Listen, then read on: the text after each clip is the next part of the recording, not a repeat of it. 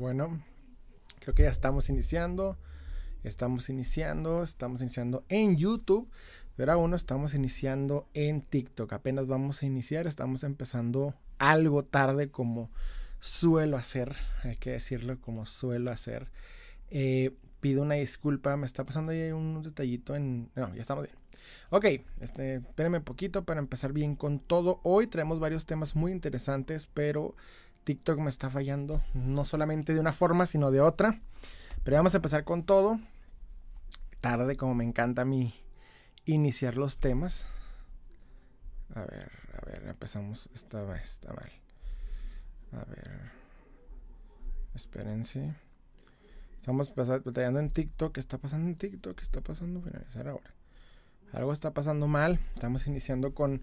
Siempre, siempre inicio un live con problemas. Esto que me choca de, mí mismo que los lives los inicio siempre con, con, traspiés o con problemas, siempre.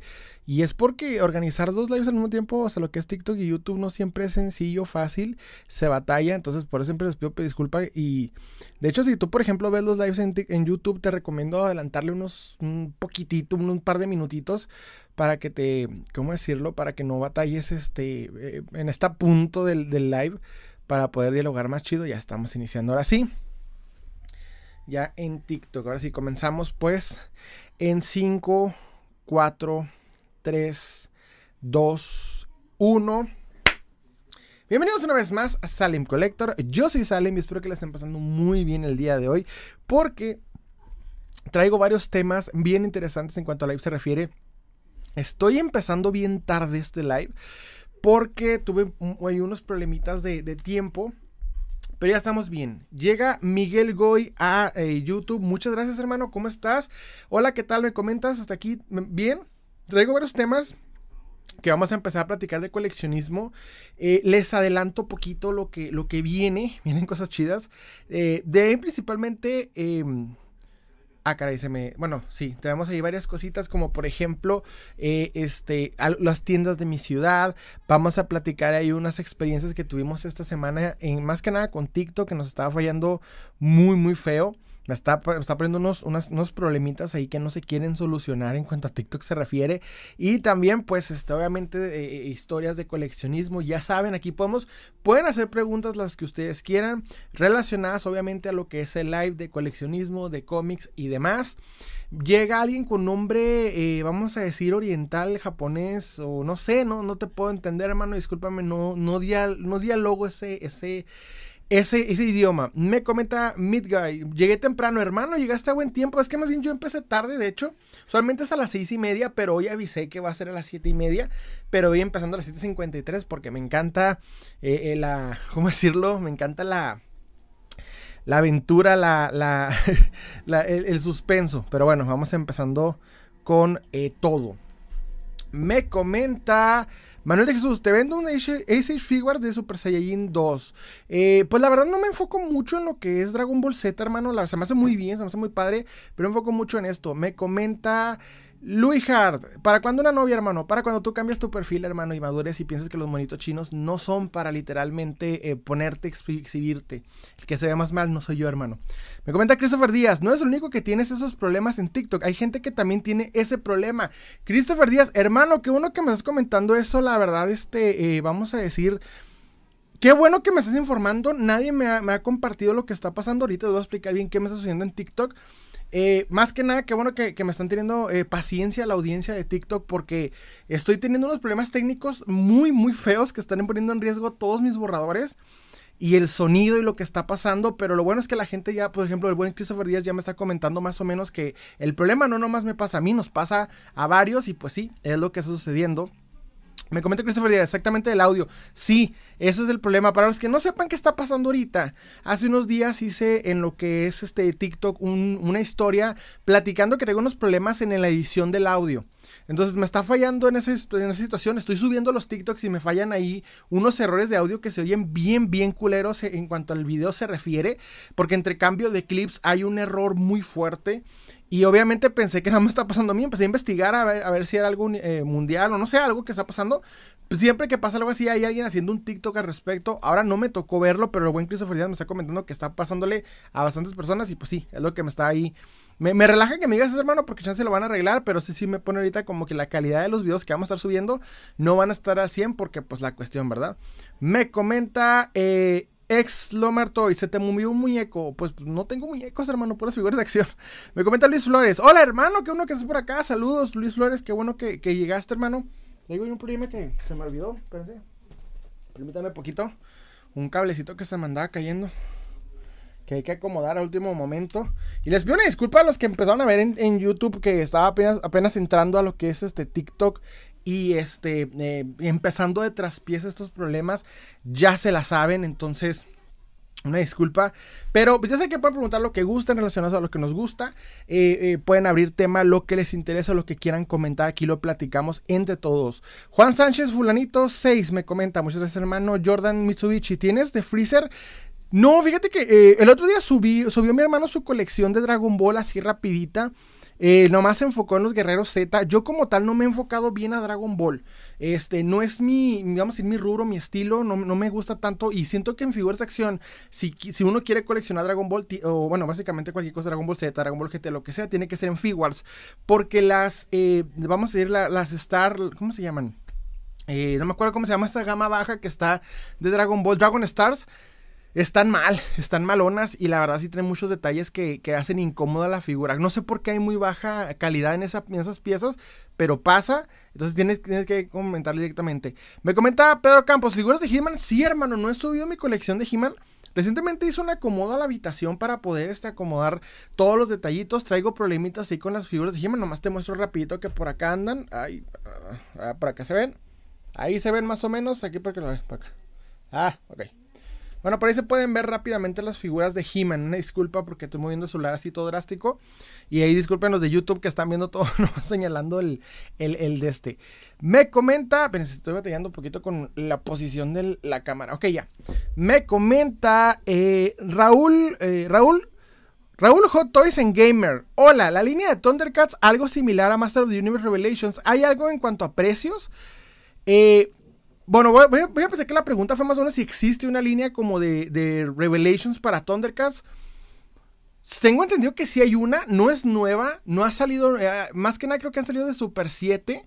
Están costosas y, difíciles de hallar. No deberían de, las figuras no están como al nivel. ¿Por qué se me está moviendo toda la cámara? Discúlpeme TikTok porque se me está moviendo ahí todo este rollo. Me está ahí este por, por estos errorcitos.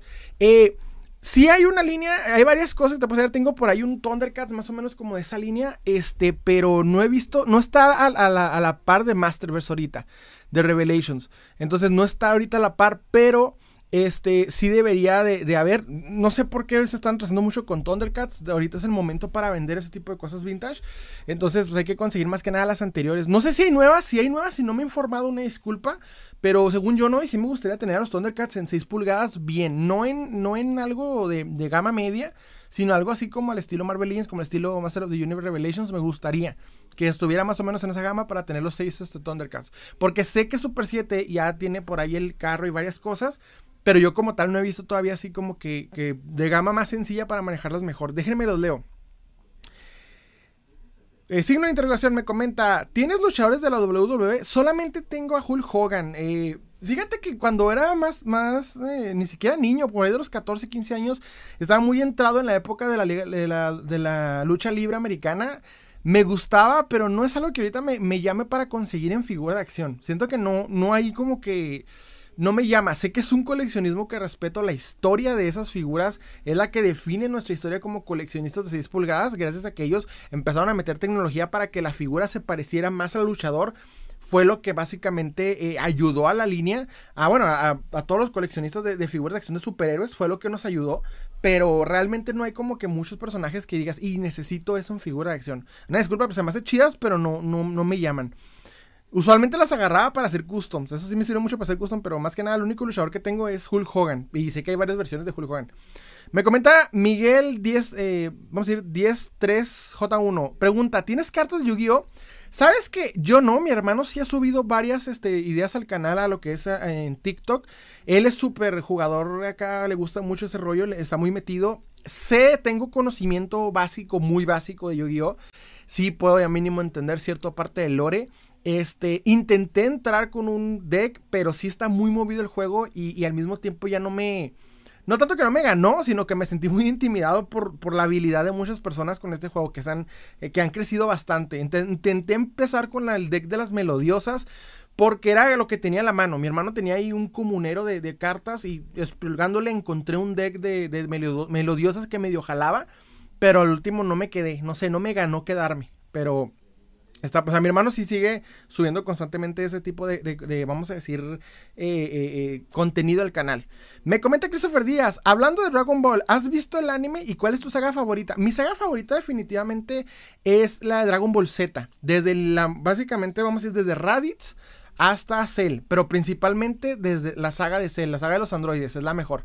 Me gusta, o sea, te, podría ver todo lo que es de Raditz hasta, hasta la muerte de Cell. Majin Buu todavía, pero lo que es la saga de los androides y de Cell es para mí la mejor, es una joya en toda la expresión de la palabra. O sea, no se ha superado Dragon Ball desde ese punto hasta ahorita. Siento que no han vuelto a llegar argumentativamente a ese estilo. O sea, siento que lo que sale ahorita no me gana mucho la atención. O sea, está padre, pero no me gana como lo, como lo fue en su época los androides. Y todavía hay gente que me encanta porque hay videos que le sacan cosas bien geniales a lo que es la saga de, de Cell. O sea, le sacan todavía como, como eh, carnita todavía eh, que no hemos entendido toda la trama o que no se ha entendido totalmente, pero la en más no ha habido tanto.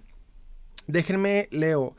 Eh, Juan Godínez me comenta, ¿té de manzanilla o té de ramo blanco? Hermano, no soy de, de, té, nunca me ha gustado el té. Tengo ahí un, trip medio creepy con el té, no, no me gusta. Me, me, recuerdo una vez que estaba en la casa de unos viejitos muy buena onda que me ofrecieron con mucho cariño un té y en una tacita y me costó como no tienes una idea terminármelo. Me lo tomé porque no quería quedarles mal, pero me, me no, no trago el té, no me gusta. Me comenta Robert, Robert San. Ah, pero el Dead Verso sí existe. No sé qué es eso. Fíjate que ese tipo de youtuber sé que me puede salir un parecido, pero yo no lo sigo, no, no es mi estilo.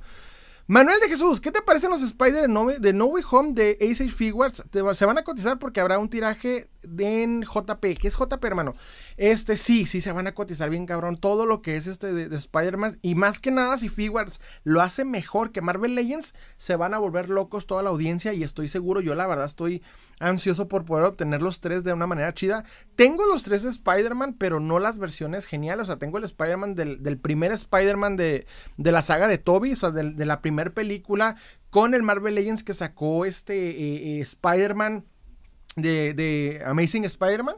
El, Marvel Legends que salió con la película 2 y tengo obviamente el de No Way Home, el que salió individual, el, este, el, vamos a decir, el, Peter Parker de, este individual que salió el año pasado, eh, juntos, pero no, no sé si obtener los Marvel Legends o los figures. Creo que va a ser más accesible conseguir los figures que los Marvel Legends. Pero espero que sí mejor. Porque lo que, lo que había anunciado hace unos, ya diría ya casi el año, de, lo que iba a salir de, de, figures, no se veía bien, pero eran los prototipos. No sé cómo van a salir ya bien el tiraje, vamos a decirlo así. Me comenta. Espérense. Eh, déjenme los leo porque. Ok. Raúl en Toys. Ay, espérate. Raúl en Toys Gamer me comenta, si debería salir los Thundercats en gama más económica, ahora sería el momento. De hecho, sería el momento para hacerlo. Me gustaría tener mínimo los seis, bueno, no sé si son son, seis. Bueno, los básicos y un Munra, las dos versiones de Munra. Tengo un Munra y un Leono, ni siquiera es el Leono que... Hay dos Leono de dos escalas, uno que creo mide como 8 y el que tengo yo que mide, eh, ¿qué serían? 6 pulgadas cerradas, o sea, como unos, ni siquiera los 15 centímetros, casi como 14, 13. Este, pero sí me gustaría como unos 15 centímetros al estilo Masterverse, como lo estaba diciendo ahorita, con todas las articulaciones y comprarlas individuales para que sean bien juntas. Me gustaría mucho tener los seis, bueno, todos los Thundercats con Munra en sus dos versiones, pero pues no sé qué está pasando. No sé quién tenga la. Yo digo que Mattel sería buen momento para hacerlo, ya que Mattel no trae muchas licencias y sería buen momento para que Mattel lo haga. O sea, que compre esa, licencia y empieza ahorita Mattel no trae muchas y estaría padre que lo hicieran. No sé por qué se están eh, durmiendo en sus laureles, siendo que Thundercats todavía tiene mucho coleccionista ahorita y están tras de ellas. Déjenme leo. Eh, Feliz Navidad me comenta, amigo, me robaron la tesis. Hermano, ¿cómo que te robaron la tesis? ¿Te la copiaron o te robaron literalmente el, archivo? Alexander JZ me comenta, ¿te pareces a... Más bien yo quisiera estar sobre... No importa. Este, me comenta Rolento, dicen gamers, ¿tienes algunas figuras estilo videojuegos? Sí. ¿Sabes que me gustaría tener este, variadas más que nada de, Assassin's Creed? Tengo nada más la de Brotherhood, este, que salió de NECA. Quiero la del segundo videojuego. Me gustaría, la, de cada protagonista de cada videojuego. Pero creo que los últimos no han salido. Este, tengo por ahí también. He mostrado un, par, no he mostrado todas. Este. Lo que es Dante's Inferno, Dante, Dante's Inferno. Y este, al buen Kratos. Los tengo juntos. Y este, de videojuegos nada más entrado. Ah, y, Cloud. De hecho, se puede ver por acá Claudia Sephiroth. Es de mis videojuegos favoritos, Final Fantasy VII, se ve bien. Traje japonés, tiraje japonés, me comenta Manuel de Jesús. Ah, ok, sí, sí, sí, cierto. Me estás comentando sobre las figuras de, de No Way, bueno, de, de Spider-Man. Sí, de hecho, este, espero que estén buenas y que no se batalle tanto en conseguir. Siento que no se van a batallar tanto en conseguir como las de Marvel Legends. Las Marvel Legends sí se van a batallar en conseguir, porque ya saben que Marvel Legends, como es más accesible algunas veces, la reventa es lo que nos hace más batallar. Me comenta Eras, onda, hermano, se te cortó el comentario. De hecho, oigan, si se les corta el comentario en, en, TikTok y quieren comentar chido, estoy haciendo el mismo live en YouTube para que se vengan a platicar. Ahí no se va a cortar el comentario porque me ha pasado que alguien me comenta algo y por alguna razón TikTok me lo manda mucho y no le entiendo lo que me está diciendo o no aparece el comentario. Se pone directamente a YouTube en Salem Collector, le ponen el buscador Salem Collector. Debajo de la eh, diputada hindú está mi canal Salem Collector y ahí estoy haciendo también el live para que no batallen. Debería empezar diciendo diciendo eso siempre, pero no, nunca se me va la onda. Ok, me comenta Alejandro Ortiz. Saludos, bro. Estaría genial el pack de los Thunder. Sí, de hecho. Todo el mundo quiere unos Thundercats. Todo el mundo le gustaría unos Thundercats.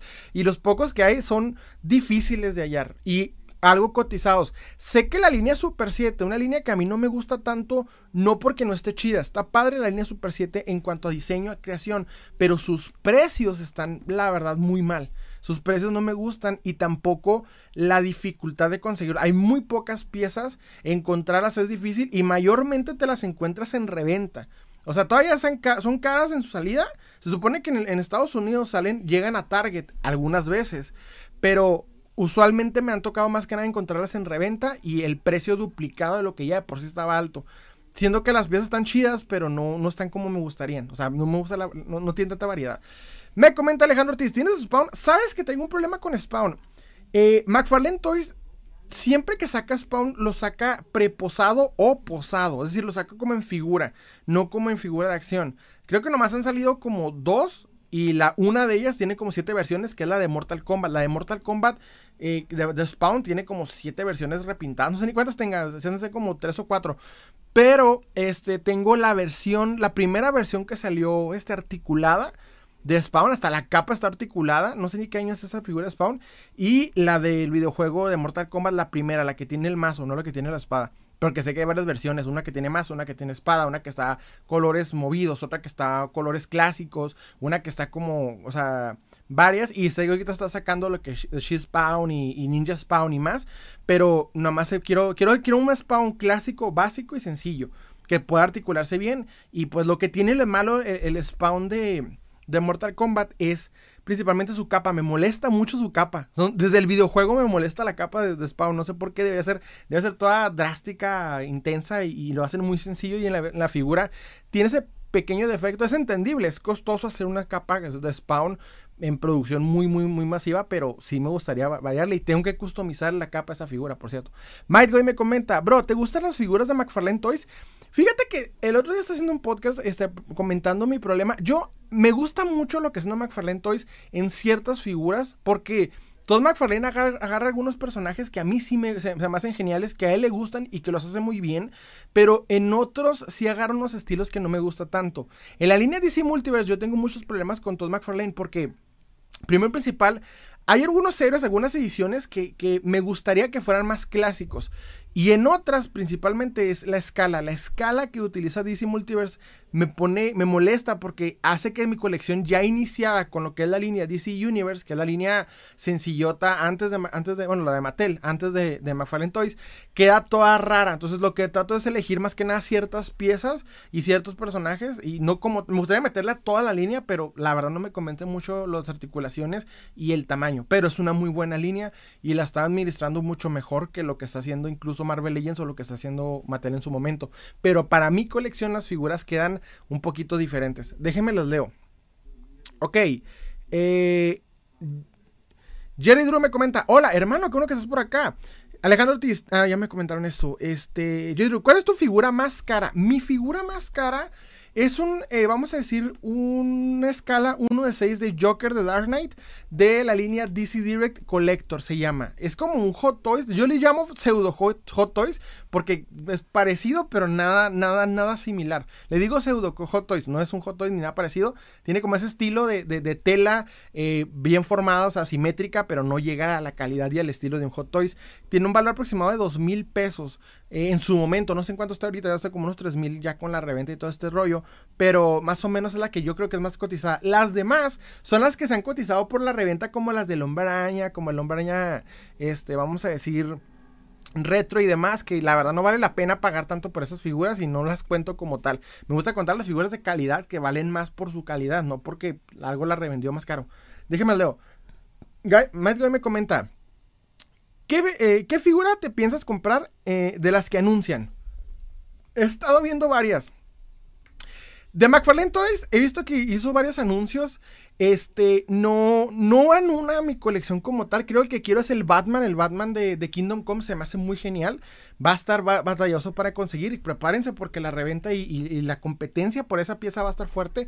Y también lo que. Hay una versión de, Marvel Legends de un sujeto. No sé, no sé cómo se llama ese sujeto. Pero trae como una barba de fuego. Y el traje que trae es como una chaqueta abierta, estilo motor. Eh, como de como de, vamos a decir, de rockero, se ve genial. Quiero quitarle esa cabeza y ponerle una, de, Ghost Rider a esa base de esa figura. Son las dos que tengo más que nada muy presentes. Una que las dos que van a salir de McFarlane Toys, pues el Batman de Kingdom Come. Y de Marvel Legends, esa figura que no es de un personaje muy conocido. Tiene barba de fuego y lo quiero quitar la cabeza y ponerle un, este, un Ghost Rider. Y se va a ver bien genial. No sé por qué no se les ocurrió hacer esa base para Ghost Rider. Pero bueno, ya ven cómo es este McFarlane Toys. Cómo es este Marvel Legends. Ok, Diego me comenta, ¿algún consejo de cómo iniciar en el coleccionismo? Bro, fíjate que si te interesan mucho las figuras de acción, se te hacen geniales, te recomiendo principalmente comprar el personaje que a ti más te guste. Si te gusta mucho el Hombre Araña, si te gusta mucho Superman, si te gusta el que sea, cómprate un personaje, la figura que puedas en el momento que puedas. O sea, la que tengas más accesible del personaje que más te guste, tu personaje favorito. Compra esa figura y de ahí te vas viendo, obviamente, las. Eh, vas viendo qué te gustaría ponerle. Digamos, un villano otras versiones del Hombre Araña, etcétera, etcétera. O sea, tú te vas ahí organizando más, más que nada. Compra lo que puedes según tu economía. No, no compres de más. No te gastes toda tu quincena o todo tu dinero de golpe. Compra lo que puedas pagar a la manera en la que lo puedas pagar. Y obviamente la línea que más te haga sencilla conseguir. No compres lo que todo el mundo está compitiendo. Compra lo que a ti más te gusta en el momento. Ya poco a poco vas iniciando, vas aprendiendo. Y al mismo tiempo pues ya vas perfeccionando tu colección. Define bien qué te gustaría tener. Si te gustan los Avengers, pues empieza a coleccionar todos los Avengers. Si te gustan, este, no sé, la Liga de la Justicia de la película del cómic, así te vas más o menos, por ahí podría funcionar eh, la forma de coleccionar, sería buena. Me comenta eh, Joy Drew, esto no tiene que ver con figuras, pero te recomiendo la serie Don't Hug, Don't Hug Me, I'm Scared. Si la he visto, creo que es de, eh, en internet, se hizo muy famosa hace tiempo, donde están todos los tipos como teniendo este, una emoción de, bueno, como creatividad, así lo dijo Dross en algún momento, y que se empieza a derretir todo, ¿no? Está buena la de Don't Hug Me Scared. Se puso al último, al primero, al principio estaba como bien perturbadora y de pronto como que ya se puso más, más, este, comercialona. Fito me comenta, todo lo de Hush no me gustó, como le quedó ni el Batman ni el Superman, no le quedó bien honestamente. Fíjate que está muy bonito el Batman Hush, pero no como lo, lo maneja McFarlane Toys. Me gustaría eh, que, hubiera una empresa que. Creo que ya hay el Batman de, No sé qué es. No sé si es Mafex o Figuarts, no me acuerdo. Pero está mucho mejor que lo que tiene McFarlane. Entonces, lo que sí es que hace que el Batman se vea genial. Y si ya llevas varios Batman, le metes el de Hodge McFarlane y se ve bien. Pero tiene razón y concuerdo contigo. No me gustan mucho cómo se ven. Deberían ser figuras un poquito más, no sé, más universales y que representen mejor al personaje. Pero por el tamaño y el, la capa de ese Hodge no me gusta mucho. Pero la otra versión de Hush que hay de, 7 pulgadas, que si no me equivoco, no, perdón, de 6 pulgadas, que es de DC Direct, no está chida. Es como un Batman que tiene este, la parte respiradora que sale en la historia. Viene en un tripack en algunos casos con una Harley Quinn muy padre, la Harley Quinn de, de, Hush de DC Direct. Y el Joker, el Joker no me gusta para nada. De hecho, el Joker no me gusta ni dibujado en lo que es Hush. Pero este sí te entiendo, más que pues sí la figura no está tan chida como el cómic. O sea, el dibujo de Jim Lee de, Batman se ve bien genial. En la figura McFarlane como que ahí le falló poquito. Pero este igual si te gusta el cómic, sí, sí vale la pena comprarla, pero sí concuerdo en que no está tan genial como debería. Me comenta Raúl Hot Toys, en, eh, Hot Toys Gamer. La figura más cara es una Medicom Hot Toys. Eh, mi figura más cara es una Medicom Toys de Son Goku. Hermano, eh, ah, Super Saiyajin, si te voy a preguntar, ¿es Super Saiyajin o versión normal? No, sí, Super Saiyajin. Ah, claro que me respondiste. Carlos Junapku me comenta, buenas hermano, mi figura más cara es el primer Hot Toys de Spider. ¿De Sam Raimi? El de Sam Raimi está muy bueno. Recuerdo que hace tiempo me tocó este, trabajar en una tienda de cómics y me tocó acomodar el Hot Toys de, del episodio 3 de Spider-Man, el traje negro, y luego el de traje rojo, y los dos son increíbles en las manos, está muy, muy genial. No sé, no sé si es el primer Hot Toys Hot Toys, o eh, salieron varios después de ese. Me comenta Midnight Goy, eh, ¿harás la reseña de Batman de Kingdom Come aquí en YouTube? Sí. De hecho, las estoy subiendo en shorts en YouTube. Las reseñas que hago de las figuras ya las estoy subiendo en shorts en YouTube. Porque en, video individual como que no tenían mucha eh, visibilidad. Pero sí me la voy a aventar en, shorts para que se puedan ver también en YouTube y en TikTok. Eh, Bella Q y Swifty me comenta, regálame un Legends de Spider-Man. Ah, que ah, todas se pueden ver, es que con la que volteé el celular se ve como, como, como voy acá. Eh, Joy me comenta, ¿con qué figura comenzaste? Hermano, fíjate que lo primero que yo hice fue que, bueno, yo tengo un hermano menor que suele subir aquí videos al canal, ya no está menor, el, el, compa ya tiene como 24, 25, no, que tiene 24 años, tengo 29. El, eh, mi hermano tiene 24 años, de hecho, se sube contenido, pero cuando yo recuerdo que yo empecé eh, yo le había heredado mis juguetes a él, pero cuando ya él ya entra a la adolescencia, yo empiezo a coleccionar por ahí de los 18, 19 y, y le digo, oye, dame los juguetes que te di si ya no los vas a usar. Y me los dio y así empecé. Fueron con puras figuras de mi infancia, pero son figuras de los 90 y principios de los 2000 Entonces fueron con varias que lo que hice fue intercambiar, eh, vender y demás para empezar la línea que yo quería, que fue hacer las eh, figuras de 10 centímetros. Pero la figura que te puedo decir que fue la que ya con la que inicié a buscar a ser coleccionista, o sea que, que a partir de esa figura ya toda mi colección fue con la intención de ser coleccionista, fue con la figura de Movie Masters de Men of Steel, de Superman. La figura de Movie Masters, la, de la película Men of Steel. Está muy bonita esa figura, la, versión de traje de, blanco, de rojo y azul. Esa fue con la que empecé. Me comenta Bella Bella Q Swifty. ¿Cuál es tu figura favorita de Spider-Man que tienes? Fíjate que está buena la pregunta. Este, me gustó. Recientemente pude adquirir la de Renueva tus votos. Me gusta mucho esa figura de Spider-Man. Pero del Spider-Verse me gusta más las de este. Las todas las tres figuras de esta Spider-Gwen. Me encanta Spider-Gwen. Y me encantan las figuras Spider-Gwen del Spider-Verse. Pero de Spider-Man normal, la mejor que yo he visto y que más disfruto jugar es la de Renueva tus votos. con La que viene con Mary Jane este, vestida de, de Spinneret. Esa es la que, la que más me gustó. Debía decirte una más, una más anterior, pero fue la que, desde que la tengo, me, me gusta como empezar a jugar con ella de la nada. Es una muy buena figura. Purple Palette me comenta, ¿alguna vez has peleado con otro coleccionista? Uh, hermano, siempre. Justo recientemente, la semana pasada, pasó este, alguien llegó a mí, aquí a la cuenta de TikTok a hacer, hacer pleito, nomás porque sí, a, uno de mis videos con uno de mis seguidores y también ahí hubo un, detalle. Y créeme cuando les digo, que, de hecho, esta semana grabé un podcast. Para los que no sepan, ah, eh, subo un podcast a lo que es Salem Collector en YouTube y en Spotify, lo pueden encontrar, Salem Collector en Spotify y YouTube. Platico historias, platico anécdotas, pero principalmente historia del coleccionismo, de dónde vienen ciertas figuras, la evolución y básicamente todo relacionado a figuras de acción. Nada tiene que ver con otro tipo de podcast en donde empiezan a platicar los alucines de que los mataron con un cuchillo y luego revivieron. No, yo platico de figuras de acción, de historia, de lo que sea.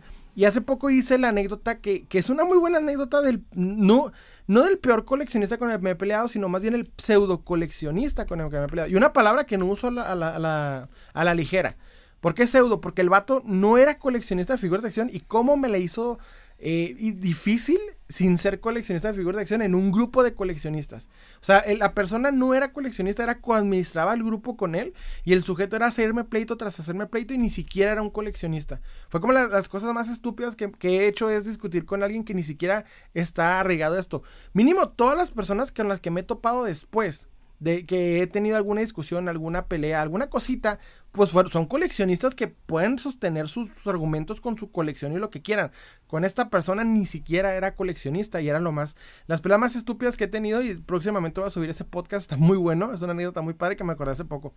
Me comenta Fito, ¿recomiendas el Batman White Knight de McFarlane Toys? Sí, de hecho, por ahí anda la moto también y se está poniendo económica, así que si puedes, sí, además está muy buena la figura. Y en especial el, el, el Joker, que es el, el Jack Napier, creo que se llama ahí también. El que es como alcalde, esa te la recomiendo porque es la primer figura del Joker sin el disfraz de Joker. O sea, es la primera figura, vamos a decir, un máscara de Joker. Me gusta mucho esa figura de McFarlane Toys. Muy bien detallada, muy bien este, de, estilo. Articulaciones no tan acá, pero sí te recomiendo esa, esa figura. Y el Batman está, está padre. No tan manejable, trae ciertos detalles de diseño, pero está padre tenerlo porque representa esa versión del, cómic y la verdad se parece mucho al cómic. Ese sí es un plus que le doy. Me comenta Mike ¿tienes, eh, en YouTube, ¿tienes batimóviles escala Hot Wheels? Sí, de hecho tengo toda una coleccioncita que hice hace tiempo de, todos los batimóviles que han salido en escala Hot Wheels. Era bueno enseñarla, buena idea, hermano, qué buena, eh, buena idea para TikTok me diste. Enseñar esa colección. La tengo bien escondida porque me gusta mucho mostrar los batimóviles, pero sí lo voy a hacer porque tengo los pues, del videojuego, los de las películas. Me falta nada más de que tiene tres picos de mi, de mi batimóvil favorito, que hace que tiene tres este, astas de, de Val Kilmer, pero no he podido conseguir este, no lo he podido conseguir. De ahí en más, los demás de y sí me gustan mucho. Me comenta eh, Alejandro Ortiz, yo empecé con figuras de anime, anime de anime bootleg. Ahora con poquito más presupuesto estoy comprando originales. Ah, empezaste con una muy buena eh, forma, ¿eh? No importa que sean bootleg, no le sean fieles a las marcas. Mientras la figura sea accesible y esté chida, con eso. No se preocupen por, por tanto por ser bootleg. La queja con el bootleg que yo suelo tener son las personas que venden el bootleg caro, como si fuera algo invaluable o súper mega este, rarísimo. No, no. Compren porque sea accesible, no le sean fieles a las marcas, porque las marcas honestamente no siempre nos dan la calidad que deberían de dar. Entonces, empieza con el, con el, no importa empezar con lo con bootleg. De hecho, no está mal coleccionar bootleg, está mal querer que el bootleg se convierta en el coleccionable más cotizado del mundo, que es lo que muchos vendedores intentan. Joy me comenta, amor, retirada hasta el próximo sábado, hermano. Saludos, igual ya sabes, aquí está la repetición, la puedes encontrar en YouTube y en Spotify, eh, para que no batalles. Torres me comenta, el Dead. Eh, Sebas75 me comenta, ¿tú ya viste la película que salió en México de terror de un payaso? En México no, me acuerdo, de hecho hace poco me encontré un canal que tengo de YouTube que sube escenas de, películas de superhéroes de superpoderes, o sea, nomás escenas de, gente con superpoderes, y me salió una que no me acordaba, fue una película bien extraña de un payaso que tiene como poderes de Deadpool, es una película, no sé si es japonesa o es este coreana, pero está bien loca, está padre y quiero verla bien. No he visto bien la, el, Más que nada me acuerdo de ese país como un payaso que trae dos espadas al estilo Deadpool. Y se pone a pelear como con monstruos en un, en un vagón de tren. Está padre los movimientos y los efectos. Está medio ridículo el concepto, pero se me hace bueno para verla en figura de acción. Duda Master, ¿tienes la Marvel Legends de Silk del pack con Octopus? Tengo el Octopus, pero no ese pack, el, primero que salió. Y la Silk no he podido conseguir ninguna, no he podido conseguir. Vi que salió ese pack, pero luego, luego se cotizó la reventa, luego, luego lo empezó a agarrar y no lo pude adquirir. Si quiero la Silk, me gustaría, porque quiero una Silk, pero sí, este, sí se me antoja. Estoy, está en mi lista de en cuanto pueda, pueda. Ok, comenta, no digas pendejadas, Chihuahua Huerta. ¿Qué pedo contigo? Eh, Eduardo Rosas, bro, ¿puedes mostrar tu colección? Híjole, hermano, sí, pero ¿sabes qué? Te recomiendo entrar aquí a, lo que es el, perfil de mi TikTok. En mis colecciones está toda mi colección parte por parte. Porque en este momento con la cámara amarrada sí te voy a batallar mucho. De hecho, tengo planeado hacer, pero ya para YouTube, el, tour room. Ahora que ya pude recoger toda mi habitación, toda la habitación de coleccionables, porque aquí no duermo. Este, voy a hacer el room tour para poder mostrar ahí todo el, set que aquí grabamos. Me comenta Fito, eh, ¿Qué pido contigo? Eh, ¿Por qué no lo borré desde el principio? Espérense. Ok. Fita me comenta, yo empecé con Marvel Legends y McFarlane y luego ya me orienté más a McFarlane. Dice, yo empecé a Marvel Legends y McFarlane. Luego me orienté más a McFarlane Toys. Ah, está, Es que Marvel Legends se ha vuelto más que nada complicado y a veces no te da buena calidad. Y McFarlane Toys está siendo más sencillo y en algunos casos más económico. Bueno, es lo que yo he visto. Más accesible. No tanto, o sea, todavía hay mucha gente que lo está comprando y, obviamente hay mucha competencia, pero hay opciones. El pana eh, ajolote me comenta: Hola, hola el pana, ¿cómo que estás por acá? Me comenta Alejandro Ortiz, bro, ¿todavía consigues figuras de eBay? Fíjate que ya no. Hace tiempo que no tuve un problemita en eBay por la pandemia. Este tenía eh, cada cierto tiempo que tú vendes una pieza, eBay te hace un cobro después de que te, te, depositaron lo de la pieza y tú ya lo sacaste, te hace un cobro, como a final del mes, algo así. Y no pude pagar el último final porque llegó la pandemia y cerraron los puentes y estuve dos años así sin poder cruzar. Entonces no pude pagarle y al último no he reparado esa parte y no es, por una nada, es por una nada de, de, comisión que estoy batallando con eso. Mario me comenta, deberías hacer un, eh, un debe ser uno calificando la colección de tus seguidores. Sí estaría bueno ver la colección de mis seguidores, ¿eh? Sí, cierto, estaría muy bueno ver la colección. Me gustaría ver las colecciones de mis seguidores a ver qué tipo de colecciones hay, porque me encanta ver las colecciones ajenas, hasta uno agarra ideas muy padres y luego también es, agradable ver todo tipo de figuras. Me comenta eh, el bajón, la película El payaso se llama Animal, Animal World. ¿Cuál, hermano? ¿La de México o la que comenté ahorita? Creo que es la que comenté ahorita, ¿no? Fito me comenta, sí, me pasó luego que decías, eh, me pasó lo que decías de las Legends. Unas cuantas excepciones de calidad como que te aleja, exacto, como que ciertas. Y luego para acabarla, McFarlane sí es muy cuidadoso en la, calidad. Eso sí lo he visto mucho, tiene mucho cuidado con la calidad, con lo que está metiendo. Pero este, siento que más que nada eh, Marvel Legends no. Y es porque a Marvel Legends le vale madre su calidad. He visto personas que le sale un hombre araña sin un ojo o sin la mitad del, del brazo pintado o con las piernas de, derechas al mismo tiempo y unas cosas bien atroces, pero este Marvel Legends hasta eh, McFarlane Toys hasta eso no. Sí me ha pasado problemas de calidad con McFarlane Toys, me ha pasado por ejemplo cuando compré al lobo eh, el lobo de McFarlane Toys, cuando lo voy sacando del empaque se le separa el brazo. No estaba roto, no estaba como que el diseño se le despegó, no sé por qué. Entonces tuve que ponerlo y ponerle poquita cola loca para que pusiera. No se perdió la, articulación, todo perfecto, pero sí tuve ese pequeño detalle. Y de ratos McFarlane Toys sí le baja la calidad, como por ejemplo también con el, con el, ¿cómo se llama? El Darkseid, eh, los dos Darkseid, el Deluxe y el, el eh, vamos a decir, el Golden, que no, es Golden, es... Sí, bueno, el otro, el, los dos Darkseid, pues, que salieron para la película, y este, algunos me salieron con detallitos de que no se podían sostener o de que estaban como flojitos. Pero de ahí en más, Marvel Legends sí me ha hecho más tranzas. Marvel Legends me ha sacado ojos virolos, eh, problemas. A veces me falta, este, la, articulación no se mueve o están pegadas y le mueves y se rompe. Me ha pasado más que nada con Marvel Legends. Con McFarlane no tanto, pero con Marvel Legends sí. Me comenta Fito. Eh, es que me empezó después de. Eh, es que me empezó después de que las cajas. Y sí, a mí también me pasó eso del lobo, del, lobo, del lobo, de hecho. Fue como que fue un error de, fábrica. Pero, pero Marvel Legends sí se va más recio. Fito me comenta, es curioso cómo McFarlane siempre que tiene un error en una figura, casi todas la tienen. Como que es parte de la misma eh, fábrica, como que la misma fábrica le, cagó ahí. Pero en el caso de Marvel Legends sí les vale madre el, el vamos a decir, la, el control de calidad, les vale madre, o sea, sea, hay un descaro de cosas. Es mínimo que.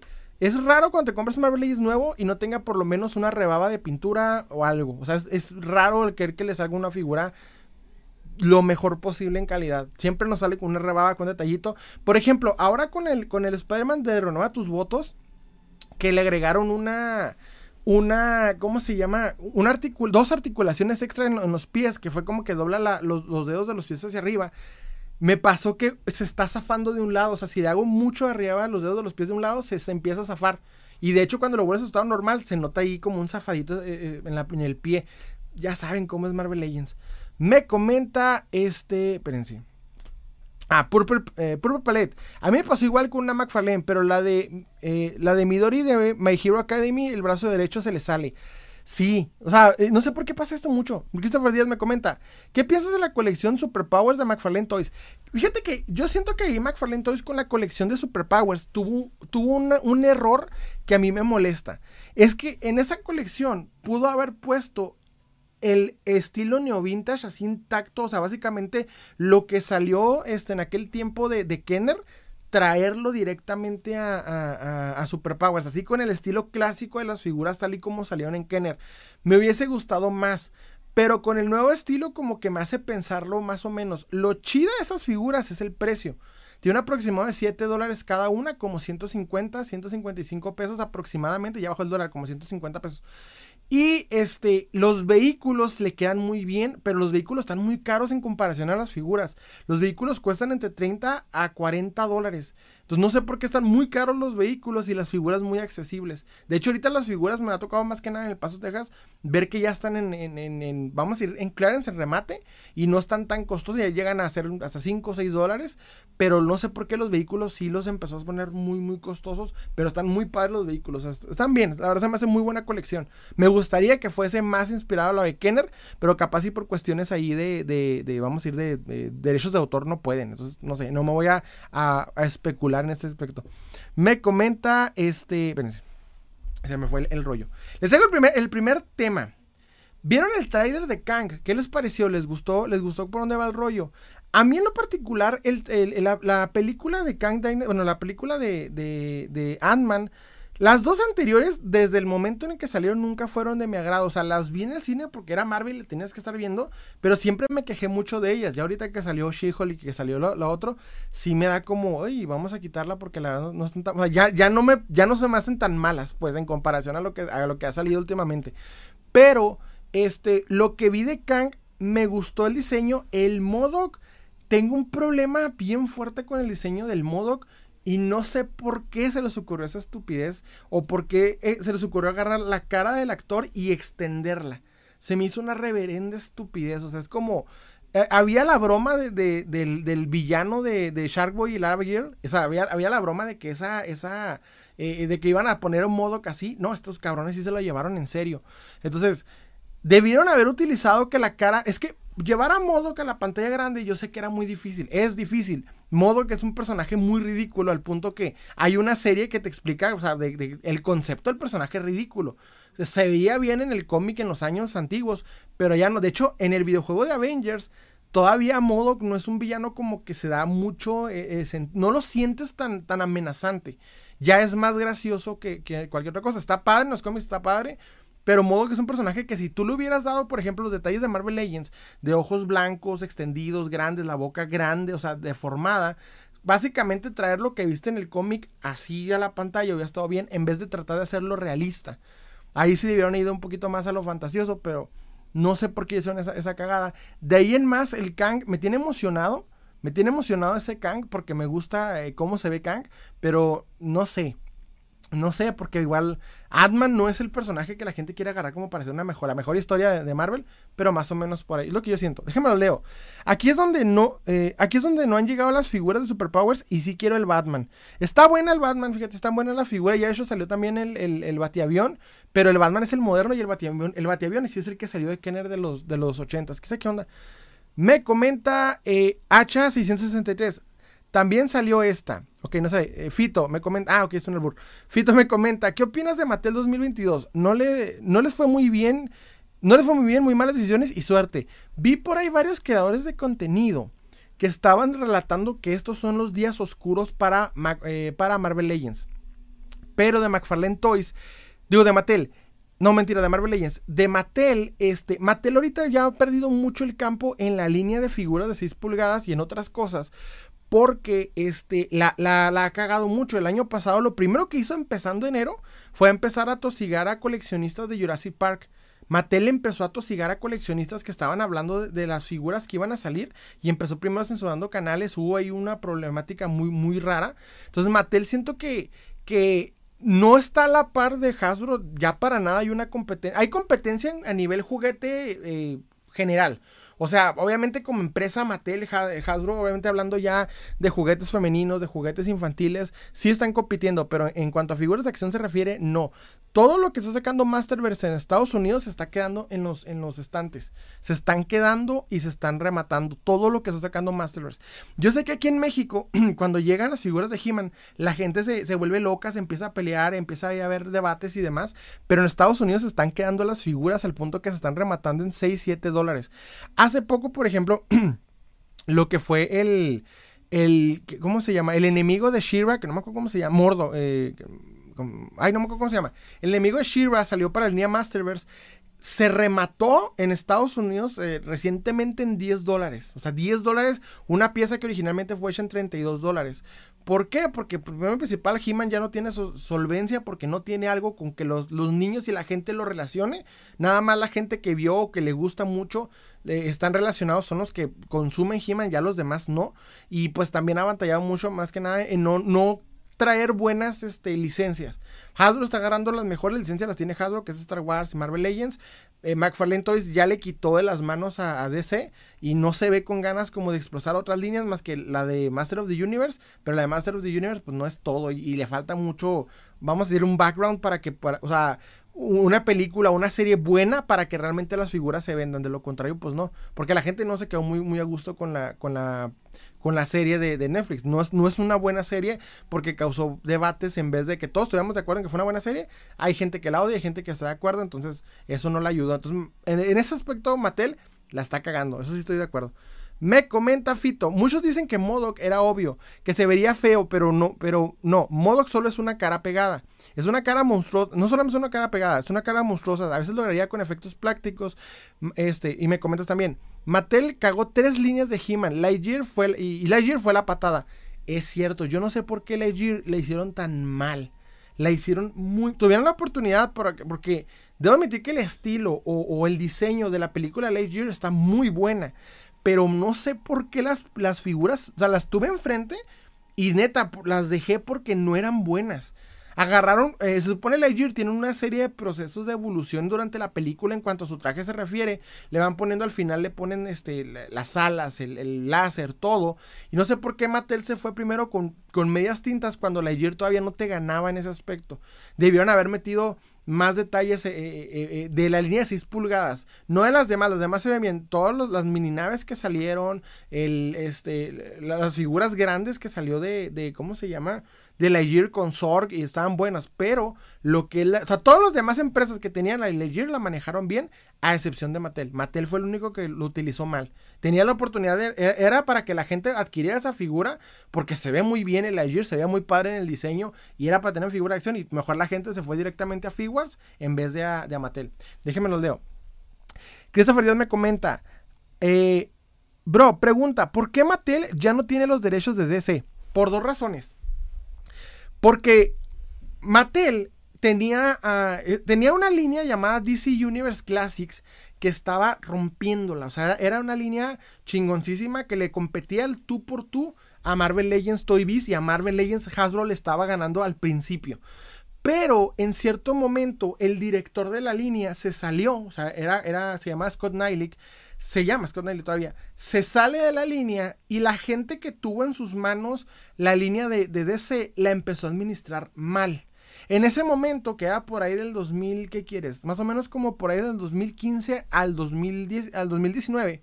2015 al 2019, la línea empezó a cagarla, cagarla, cagarla, a traer muchos errores en diseño, muchos errores en, en, vamos a decir, calidad. O sea, las figuras estaban horribles. Si Marvel Legends tiene problemas ahorita, en su momento Mattel estaba valiendo madre. Tú agarras ahorita lo que es un, un, Lex Luthor de la película Batman y Superman. Un Batman de la película Batman y Superman. El que tú quieras. De, por ahí de 2015 al 2019. Son las figuras están de la chingada. No las puedes ni articular. No las puedes hacer nada. Y los detalles están horribles. Tuvo el momento, ahorita ya no se puede hacer una figura de DC porque no hay una película que la represente. Y McFarlane Toys está utilizando pues todo su conocimiento y su habilidad en los cómics para hacerlas y le están saliendo bien. Pero Mattel en su momento tuvo la oportunidad que ahorita McFarlane Toys hubiera matado por tener. O sea, McFarlane Toys hubiera matado por tener una película para poder hacer en figuras, pero ya. Porque nada más ha tenido puras cositas sencillas y simplonas. Como lo es este eh, Black Adam y demás. Mattel tuvo la liga varias veces. Tuvo este Batman v Superman, tuvo todo. Y cuando estaba entregando las figuras, entregó pésimas. Las, las piezas BAF también, o sea, tuvo, la, tuvo el, la oportunidad de sacar lo que es este, el Escuadrón Suicida la primera vez y en figura de acción, o sea, las figuras están deplorables. Yo sé que la, la película no es muy buena, pero los diseños están bien y eh, Mattel nomás no la hizo. Entonces, entre malas decisiones, muy bajas ventas, los mismos coleccionistas dijeron, no, esto no me sirve. O sea, esto la verdad. Y de hecho tú las veías colgadas y las figuras no se vendían, no se vendían. Tanto en México como en Estados Unidos. entregó tan malas ventas que Warner Brothers, que ya por sí estaba teniendo problemas con lo, con lo que es el cine, dijo, ¿sabes qué? No, la neta no la estás armando, no surge, se esperaron al 2019 que terminaba su contrato, en el 2019 termina el contrato, por el 2018 si no me equivoco, termina el contrato con eh, Mattel porque tenía un contrato de varios años y ya vieron que no le estaba funcionando y directamente fueron a ver quién lo estaba, quién lo quería. Esto lo comentó eh, Todd McFarlane en una entrevista. Dijo, no, pues tal vez este, estaba entre yo y Jaguars y, y otra empresa.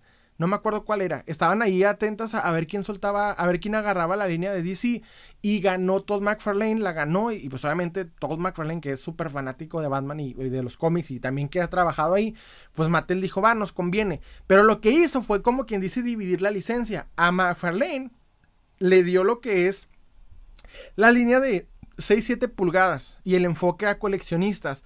Pero a Spin Masters le dio todo lo demás. Así como que hazte cualquier cosa que quieras para niños. Entonces, soltó todo a Mattel, se lo dio la mayoría. La mayoría de la licencia la tiene Spin Masters. Y McFarlane entonces tiene nada más la de coleccionistas. Vamos esto lo comentó el mismo Todd McFarlane en una entrevista. Déjenme lo leo. Eh, el inspector, el inspector de tangas me comenta, ¿algún otro customizador que me recomiendas en Ciudad Juárez, a excepción del que hablaste en otro live? Fíjate que ya no, bueno, en, Ciudad Juárez ya ha pasado mucho que ya no hay muy buenos customizadores. O sea, hay gente que, se, hace custom muy padre, pero que se dedique a hacerte un trabajo, no hay. Casi ya no. Hay muy pocos y tienes que caerles bien.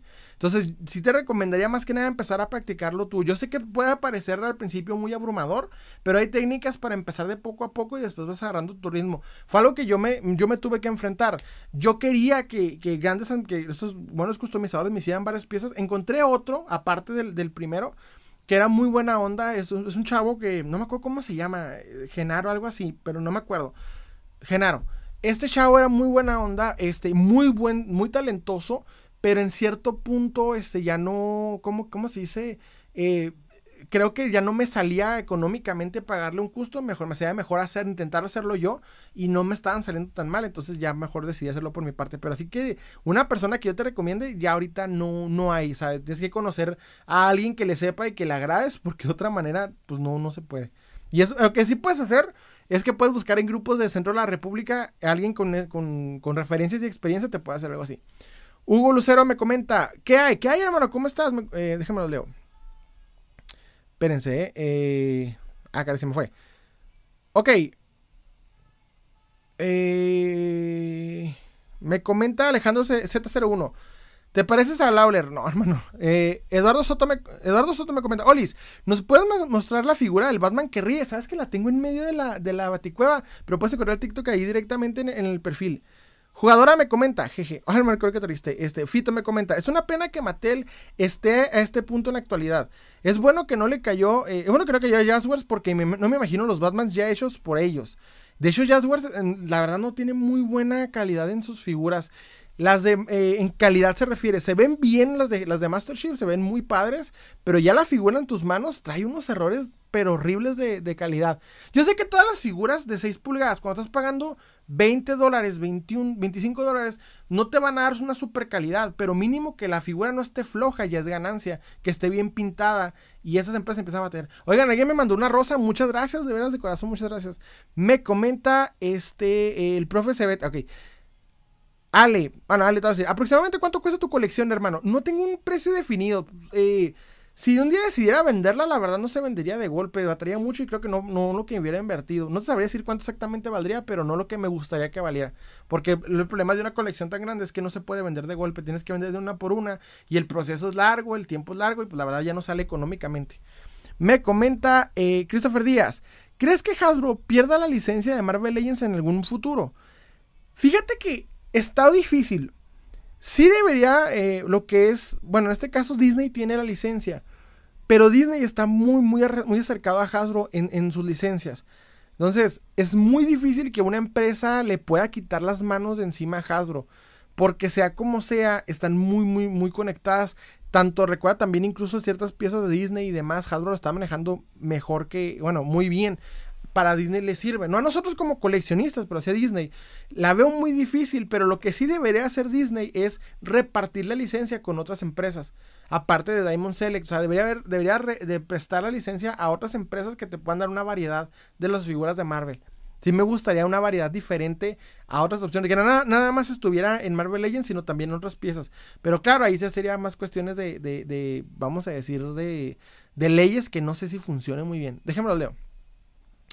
Eh, Purple Palette me comenta, ¿recuerdan, eh, recuerden, nuestras colecciones se acabarán malbaratadas en un tianguis cuando pasemos a mejor vida. Hay que, hay que prepararse para, para cuando ya no estemos en esas, esas, colecciones, tener mínimo alguien que pueda administrarlas de la mejor manera, ya sea alguien que le beneficie, que dejemos atrás o de, o de cualquier cosa. Tenga mucho cuidado porque ya he comentado varias historias de cuando la gente fallece y su colección termina en lugares muy, muy turbios.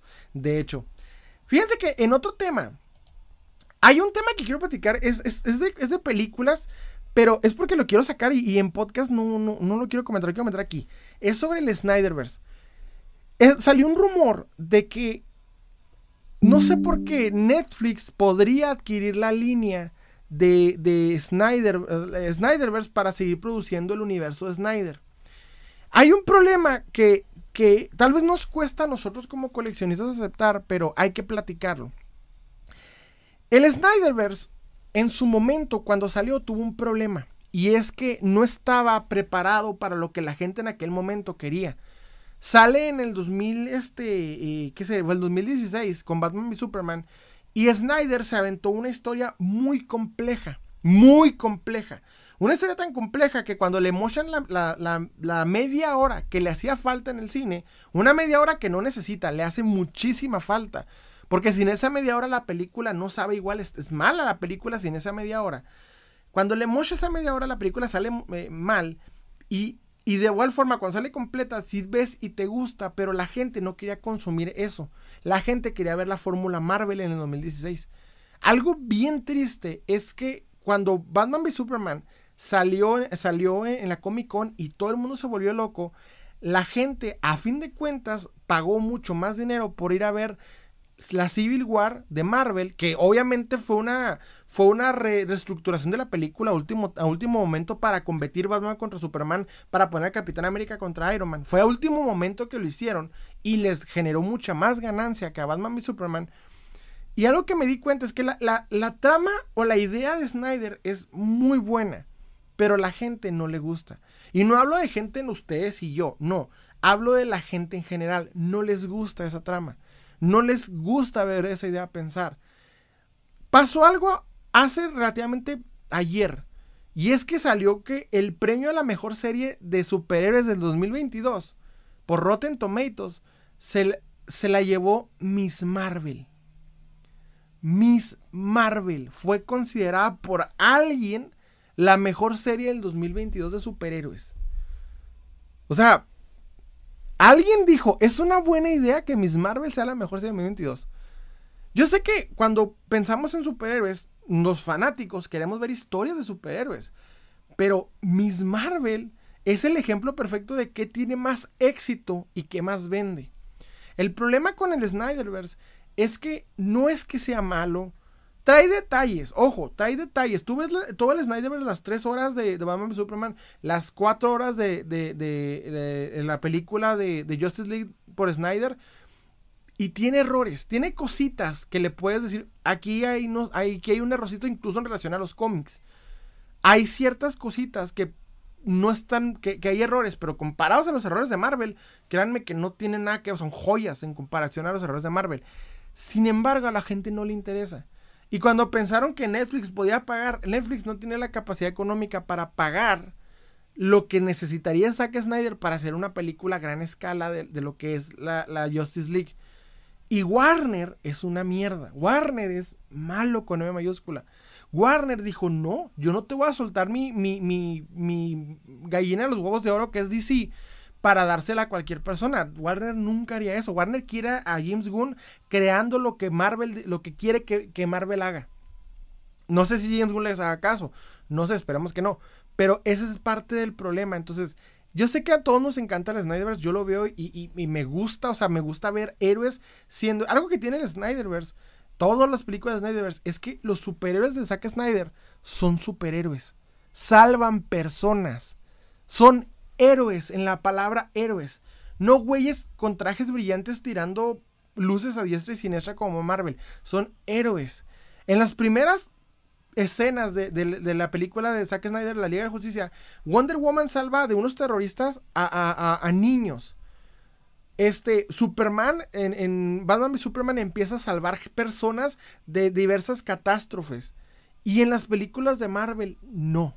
No hay héroes. Hay gente vestida, ¿verdad? En las primeras películas de Marvel, gente vestida de, bien chida, con trajes muy bonitos, pero no hay héroes. El punto es que la gente quiere ver ese tipo de héroes. Quiere ver ese tipo de cosas. No quiere ver realmente lo que Snyder tiene que aportar. Entonces, desafortunadamente el Snyderverse tiene que... Está muerto o y, no va a revivir no porque nosotros no lo amemos o no porque los fanáticos superiores lo amemos, sino porque simple y sencillamente a la gente no le gusta ver a los verdaderos héroes teniendo batallas épicas. Sí, es como los cómics. O sea, los cómics buenos en realidad son muy pocos y de esos pocos no se venden como se debería. Venden más otros conceptos. A la gente no le interesa saber qué acto heroico o por qué razón Batman es interesante. A la gente le gusta ver los cuernitos y la capita de Batman y se pone a ver quién es más fuerte, si Batman o Superman. O sea, no les interesa ver que Batman se sacrifica por la ciudad, que son tres tipos de personalidades, no les importa lo, básico, lo, de las películas sencillas. Entonces, el Snyderverse está, está pues, eh, vamos a decir, eh, al fracaso, es previsto al fracaso porque no, no, no les quiere dar lo que necesitan, sino más bien la gente quiere consumir lo que lo, básico, o sea, lo sencillo. Y no es, eh, es, lo triste del Snyder, está, está muerto desde el vamos. Nos encantaría ver todos este, continuación de eso, pero la veo muy difícil. Déjame lo leo.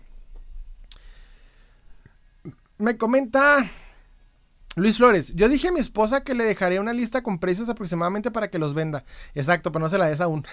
aún no se la des. Me comenta, hijo de Eduardo Soto. ¿Qué te parecen las franquicias de videojuegos de God of War? Fíjate que pude, eh, pude jugar varios. No he podido comprar el, del. Los del PlayStation 4. Quiero comprar los dos. Lo que es el Ragnarok y el. Y el anterior. Este. Pero sí me gustan mucho la, God of War. Me, encanta. me gusta mucho. Rubén27 me comenta, bro, ¿algún día crees tener al Galactus de Marvel Legends? Híjole, hermano, sabes que la veo muy difícil. Pero quién sabe, tengo mucha suerte que en el coleccionismo piezas que yo consideraba imposibles jamás iba a obtener, las he podido obtener. Entonces no, no descarto la idea, pero no lo veo próximo. Déjenme lo leo. Eh, Christopher Díaz, ¿crees el rumor de la maldición? ¿Crees que, ok, crees en el rumor de la maldición de Superman? Sí he visto la maldición de que los actores que utilizan a Superman les pasan tragedias. Este, no, no creo en la, maldición de Superman. Porque ha, habido, por ejemplo, el de Smallville está como si nada. Y varios más. Nada más hubo un par de, personas que tuvieron un par de cositas. Pero en sí, o sea, el de Smallville, el de, el de y este Cavill están como si nada. Cavill igual sigue siendo Henry Cavill y todos lo amamos. Entonces, no creo como tal eh, sea una maldición. Sería malo creer que sí, pero no, no. Alex Orozco me comenta, Miss Marvel eh, Miss Marvel mejor serie, ahí es donde nos damos cuenta que los verdaderos fans de los superhéroes nos dan la cara de pendejos, sí. De hecho, sí. Sí, hermano, eh, salió que fue la mejor serie, no sé quién, no sé en qué momento se hicieron el rating, pero pues ahí salió. Me comenta, este, Alejandro Ortiz, que en serio no se pases, en serio. Bro, eh, Propio Palet me comenta, acabo de ver el Mercado Libre el pack de Silk y Doctor Octopus en 1600, ¿lo compro mejor un Figuarts? Mejor un Figuarts. La verdad, mejor un Figuarts. Te aseguro que te vas a encontrar o a Silk o a Doctor Octopus mucho más económico que comprar los 1600 juntos. Te recomiendo más un, un Figuarts. Me comenta, pense. Mm, no sé quién saca esa persona, pero se va. Ok, Jesús Barroso me comenta, ¿me aceptas? Aquí, hermano. Me comenta Frank Romero, por pared, si no tienes al Doc Ock original y lo quieres, es una buena opción. Es una buena opción, pero yo sigo que si 1600 pesos, mejor deberías eh, apegarlo a un, a un Figuarts como que te va a llenar más el pagar ese dinero. Pero no es mala opción, o sea, la verdad están, ¿qué serían? 800 cada una.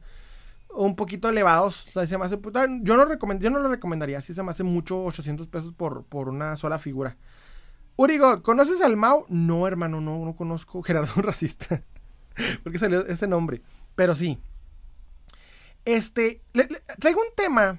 Bueno, Hace poquito me, pasó, o estoy en una encrucijada con cuestión de TikTok.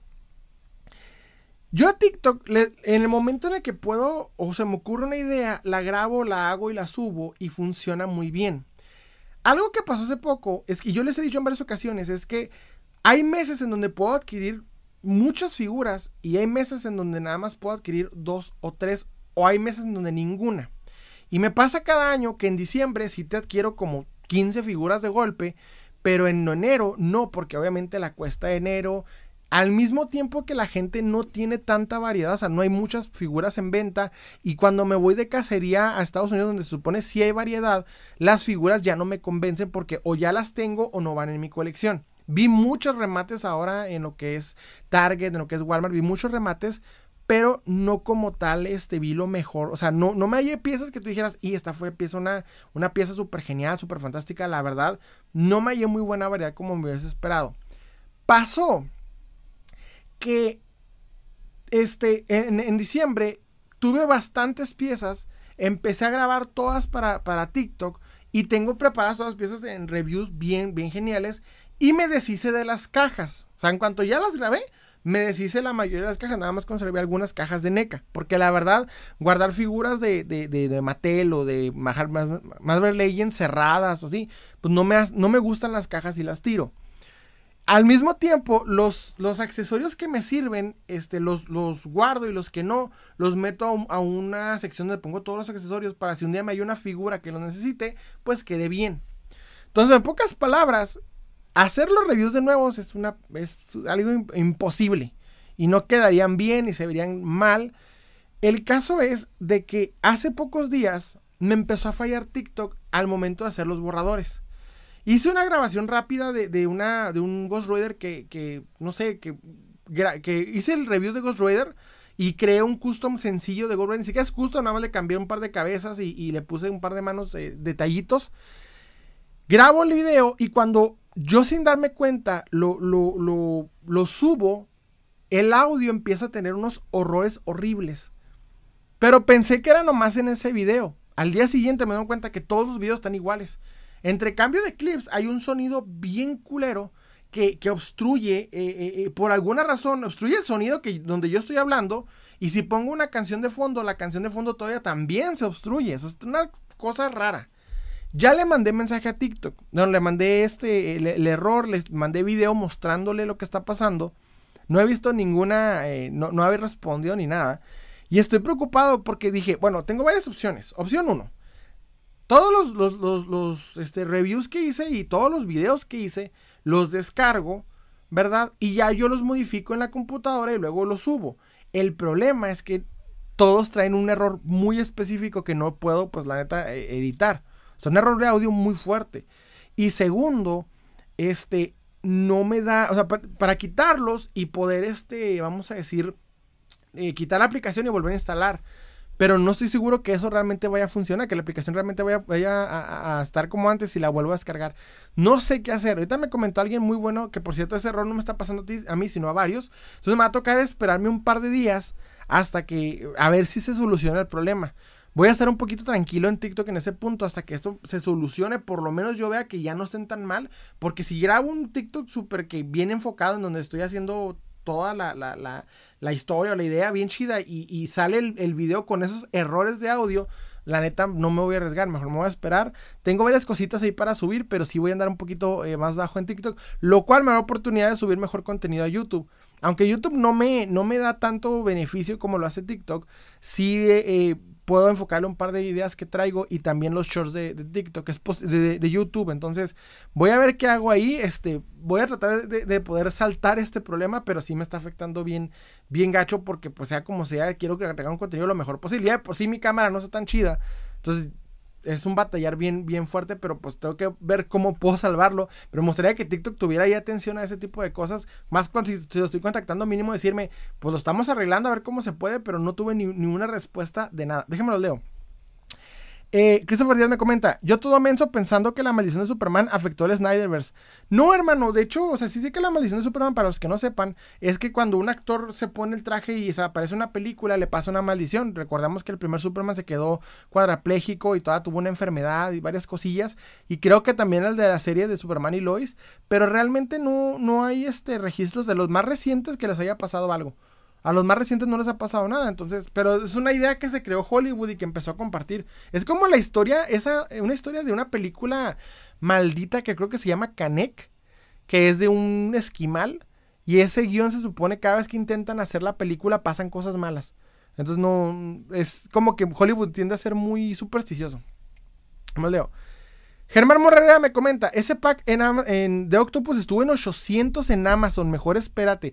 Sí, hermano, si te lo puedes encontrar en 800 es excelente el precio, ¿eh? 800, 400 pesos por figura, excelente es el mejor momento. Sí, es cierto, mejor no, se vayan directamente por los 1600. Si, si salió en 800, chance puede haber la rebaja. Alejandro Ortiz me comenta, sí, ya me pasó eh, eso de querer conseguir figuras y otros meses, nada, ha pasado. Fernando 9000 me comenta, dicen que está decepcionando, dicen que está decepcionando a los fans. ¿Quién, hermano? ¿Qué está decepcionando a los fans? Luis Flores me comenta, yo quiero comprar el 3-pack de Daredevil, pero he visto que es algo pequeño. Ah, he visto que eh, el nuevo Daredevil me molesta mucho que Marvel Legends haya hecho esa, esa, esa pinche trampa para fregar. Yo sé que Electra, Daredevil y este eh, eh, Bursay juntos es una joya tenerlos. Y un 3-pack no es tan mala idea. El problema es que el Daredevil que está poniendo ahí tiene una excelente eh, base, una excelente eh, base, sí, con articulaciones y detalles. Y la verdad, el estilo de Daredevil está muy bueno, pero las otras dos figuras eh, contiguas, no. El, la verdad, encontrar a un, perdón, encontrar un Bursay no es costoso. Y la Electra blanca, me hubiese gustado que fuera roja. Pero bueno, queda bien con el cómic, queda bien con algunas cosas, pero en Pack no me hubiese gustado más que se, los hubiera puesto separados, juntos no, porque hace que la reventa cueste más, o sea, no todo el mundo, primero principal, los Pack no suelen llegar a tiendas departamentales o a lugares en donde tú los puedes adquirir fácilmente. A veces llegan a Amazon, a veces llegan a Mercado Libre y sí los puedes obtener, pero pasa y resulta que estás compitiendo como con 50 o 60 personas que están dispuestas a pagarlas ahí mismo. Entonces, las obtienes y si tienes que acudir a la reventa, la reventa la sube a un precio bien alto y después cuando las tienes, pues resulta que o te sobra el Bursay o te sobra la Electra y o las intentas de vender y pues pasa resulta que no, no les genera la ganancia que quisieras. Entonces es una trampa de Hadro para que tú pagues más y a ti como coleccionista pues no te sirve. Es lo malo de, ese tipo de, de cosas. Déjame leo. Ok, eh, Frank Romero me comenta, tengo una pregunta sobre un coleccionable que tengo, hermano. Adelante, hazla con confianza. Me comenta Abraham Batista. A ver el carro de Need for Speed Most Wanted. No, hermano, es el de, el de Rápido y Furioso. más rápido, más furioso, el Skyline. GTR, me encanta ese, carro. Ya, ya ahorita ese Skyline no es nuevo. Y siento que podría ser entre comillas accesible. Así que algún día puede que lo adquiera. Yo sé que igual va a ser costoso encontrarlo y, y modificarlo como el de la película. Pero es que me encanta cómo sale en esa película. Me comenta Fito, el pack de la Batifamilia de McFarlane, eh, ¿crees que valga la pena exclusivo de Amazon? No, todo así porque yo sé que eh, McFarlane Toys tiende a hacer esa trampa de que te saca primero las figuras individuales, luego las figuras con colores diferentes y luego te hace un pack reuniéndote todas las piezas. Te saldría mejor buscar de una en una. Siento que sería más económico que comprarlas todas de golpe. A menos que digas, pues sabes que traigo el dinero y sí me gustaría tener así, pero yo te recomendaría para tu cartera, para no gastar más, comprar de una en una. Es, van a ser las mismas figuras que ha sacado, ni siquiera le va a meter algo nuevo. O sea, ni siquiera está ah, metiéndole algo diferente, ni un color, nada. Son las mismas figuras. Y siento que te recomendaría más una por una. Para mí se me hace mejor. Me comenta Regio, eh, Regio TMNT. Yo colecciono Tortugas Ninja, subo videos de mi colección. Ah, genial, hermano. Estaría bueno eh, eh, seguir, de ver qué onda. Me gusta mucho ver a los coleccionistas que me siguen, a las colecciones y el contenido que hacen.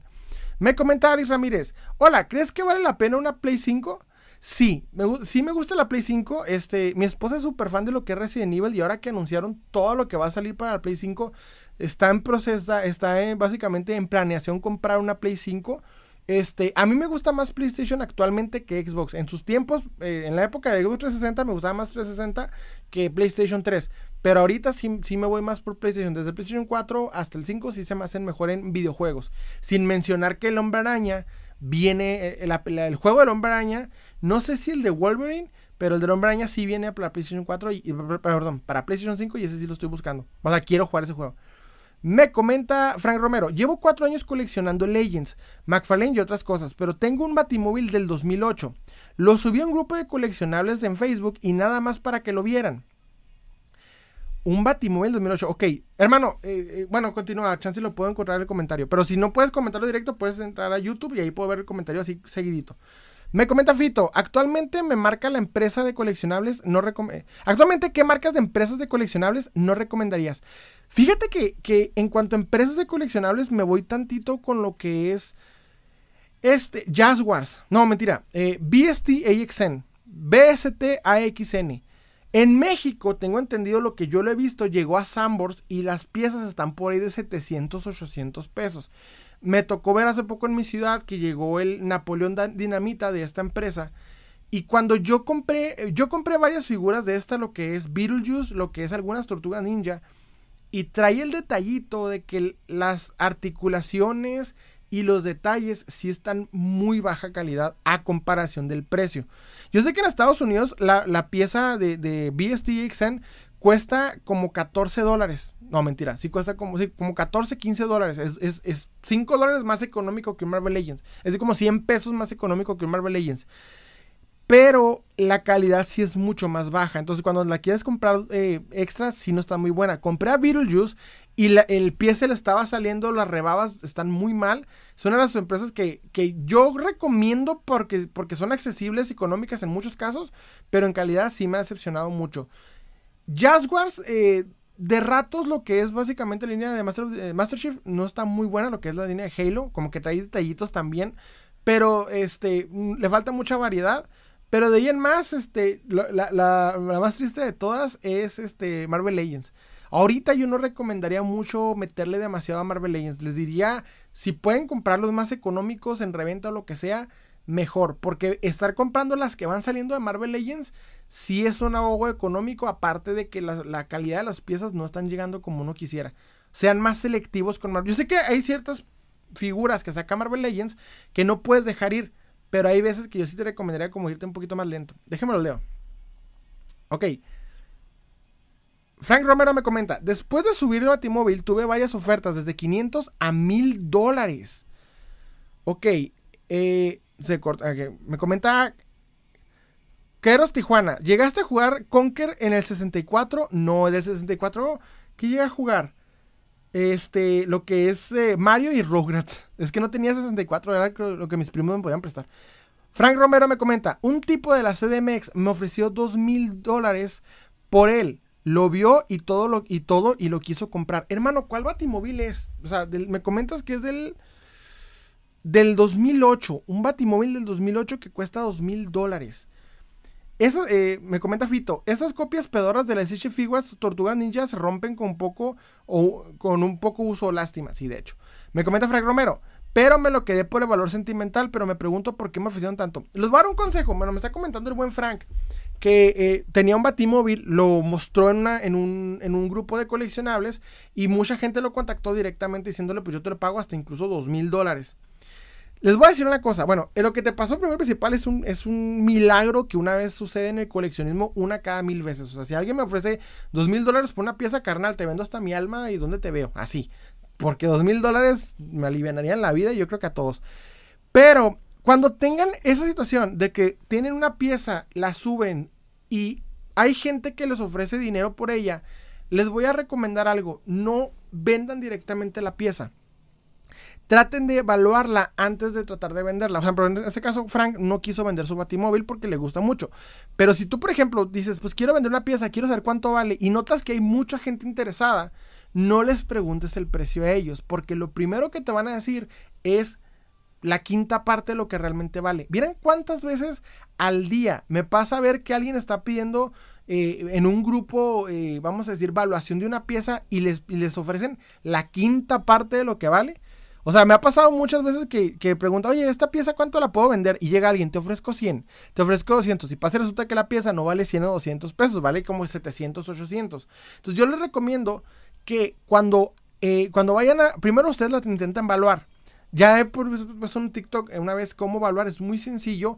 Vean la pieza, escríbanle el nombre de la, figura en el buscador de, los grupos de Facebook, el que más tenga movimiento, métanse a ese, traten de buscarla y lo que se ha vendido es lo que vale.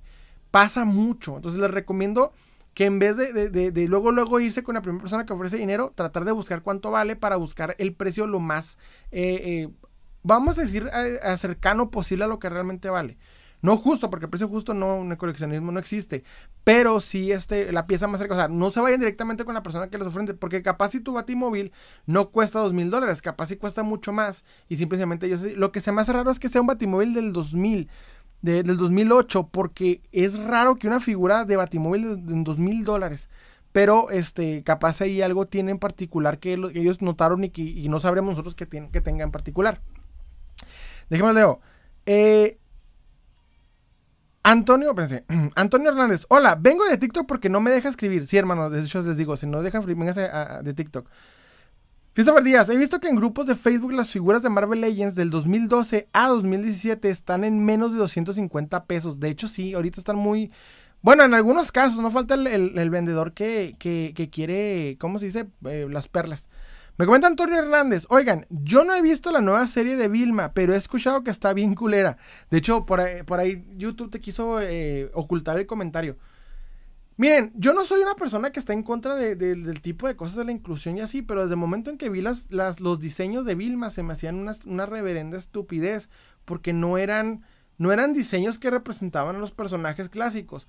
Por ahí vi un comentario de un creador de contenido que dijo, es que a nadie le importaba Shaggy hasta que salió en, Vilma. Eso fue una estupidez porque, carnal, hubo un pedote de emoción cuando salió Shaggy en el videojuego de Multiversity. Y aparte de esto, todas las series que sigue saliendo Shaggy, o sea, no me digas que a nadie le importa, a la gente le gusta Shaggy. Hubo el mame de Shaggy Ultra Instinto muy fuerte hace unos años, o sea, Shaggy es un, es un personaje que sigue, eh, que sigue muy presente en la cultura popular.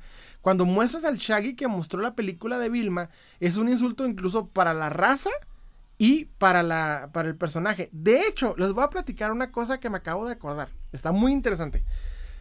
Hace poco me encontré el TikTok de un creador de contenido afroamericano que hace contenido en inglés. El chavo habla de superhéroes y se me hace muy genial el enfoque que trae. Me encontré un TikTok rápido en el que estaba haciendo una crítica hacia el cómic actual del Hombre Araña en comparación al cómic de este de Nightwing. Parece que el cómic de Nightwing está mucho mejor historia, mucho más centrado y con una evolución de personaje más chida que la está teniendo el Hombre ahorita. El Hombre ahorita está en un bucle de miseria que no va progresando nada. Me pongo a ver su contenido porque me gustó el TikTok, dije a ver qué más tiene y me encontré una polémica que tuvo con otro creador de contenido afroamericano. Ambos son de Estados Unidos y son afroamericanos. Pasa y resulta que uno empezó a ver uno de sus, de sus videos en el que estaba dando una opinión que se me hizo bien chingona. La, opinión de esta persona era la siguiente. Dice, yo no estoy en contra de que hagan, esta persona es afroamericana, ¿eh? él dijo esto y cito, yo estoy en contra de que hagan personajes de superhéroes afroamericanos porque eso es básicamente hipocresía. Porque si nos interesara apoyar a los superhéroes afroamericanos, apoyaríamos a los superhéroes que originalmente fueron creados como afroamericanos. Y dio su ejemplo en tres cosas que me encantó. Black Panther, este Blade y Spawn. Y preguntó al final, ¿cuántas personas afroamericanas me puede decir que les gusta Spawn porque específicamente tiene este, este rasgo afroamericano? Nadie, de hecho muy pocas personas recuerdan que Spawn es afroamericano. Entonces, él estaba enojado, bueno, él estaba eh, criticando como afroamericano que las ideas de los superhéroes, agarrar un superhéroe que ya existe y volverlo a fuerza afroamericano, no se veía bien y no funcionaba en la evolución del superhéroe. Que si querían hacer superhéroes afroamericanos, hicieran superhéroes nuevos, con nuevos conceptos, como superhéroes afroamericanos.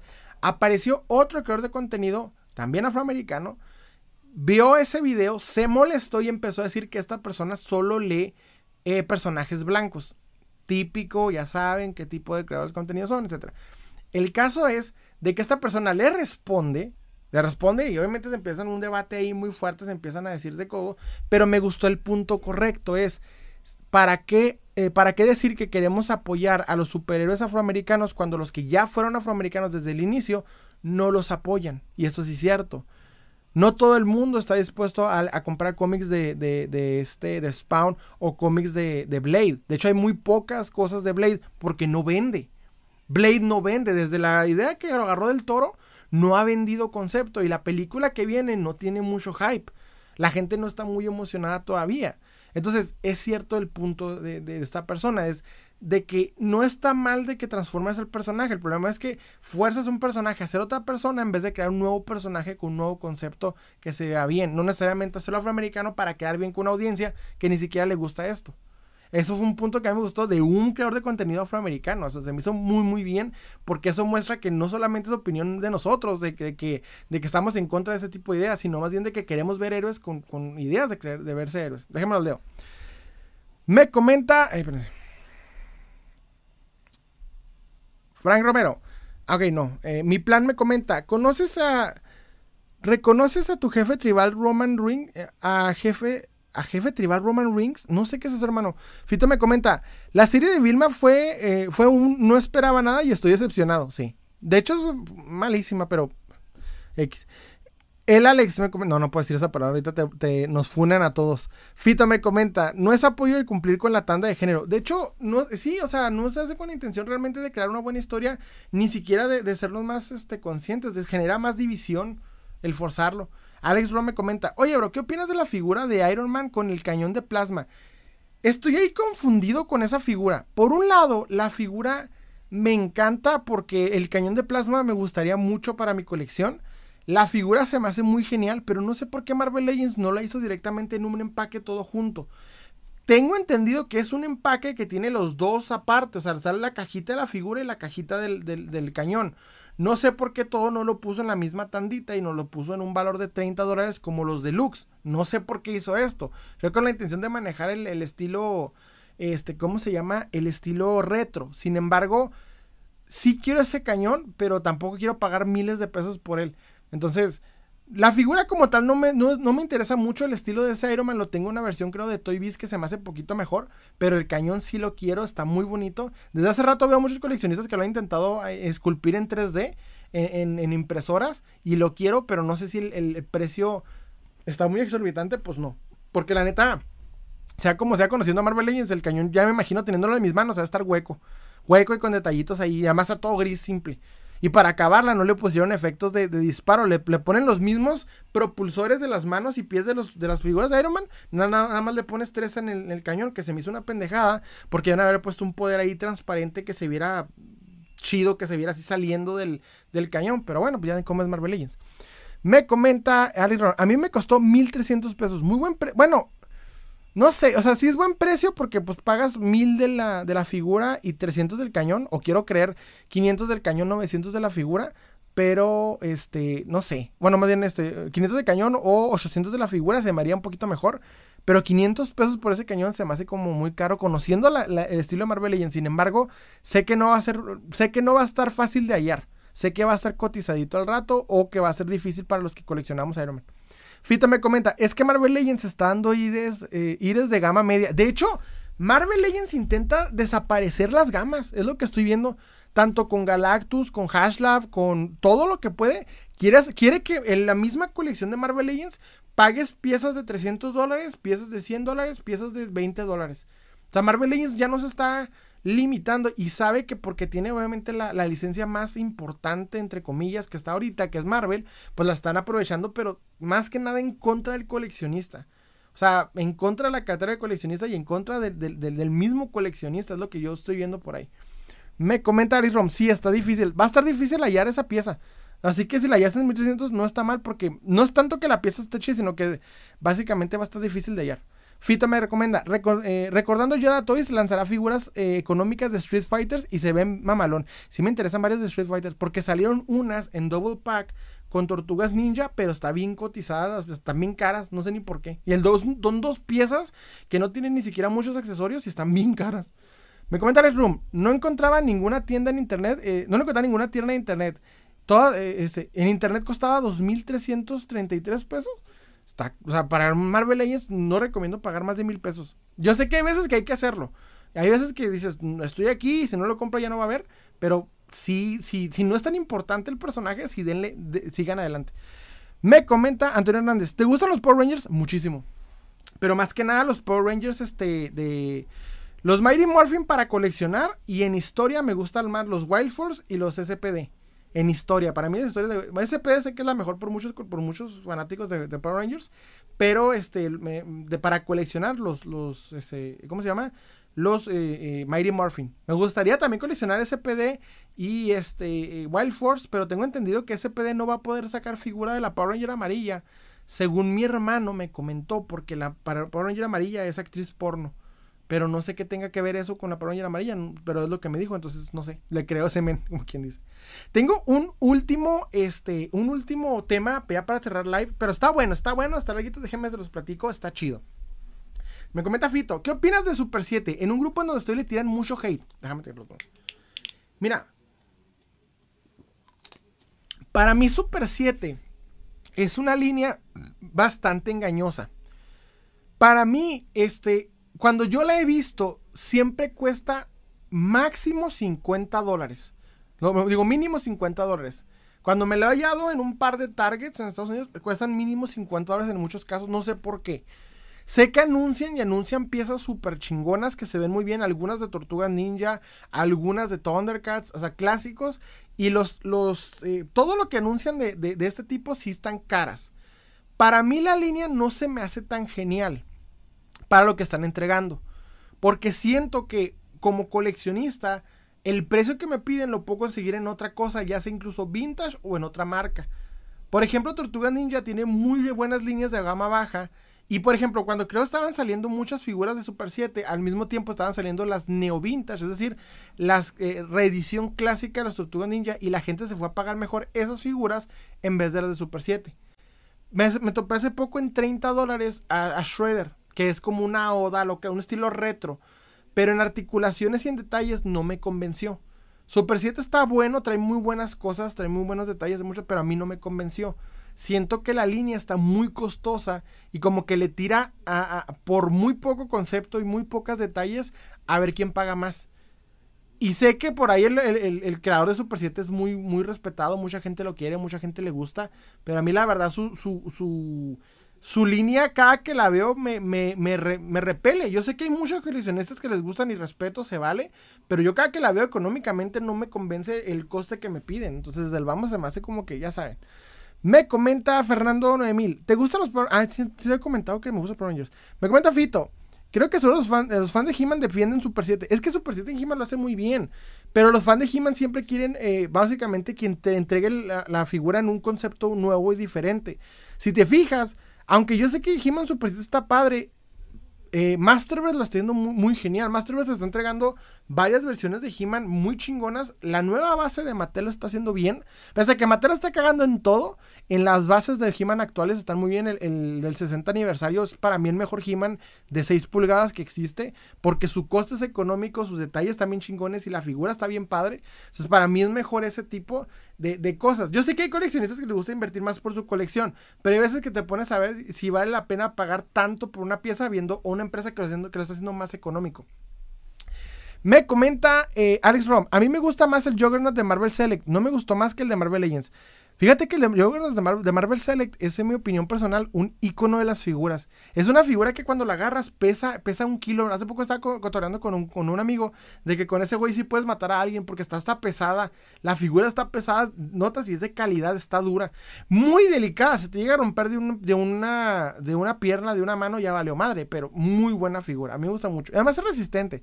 Sí aguanta, pero si se rompe ya mamo. Me comenta este. Espérense. Está chido el live en YouTube porque se ve de muy buena calidad. Muchas gracias, hermano, porque según yo estoy utilizando una, una camarita mejor. Me comenta el inspector de tangas. La Tortuban de Super 7, el precio está por los cielos. Vi la Tortuban de Super 7 y sí. Y luego también está el cubil felino, también está por los cielos. Son figuras como para gente con mucha más lana. Déjame el dedo. Me comenta este. Micho XD, ¿cuáles son tus juegos favoritos?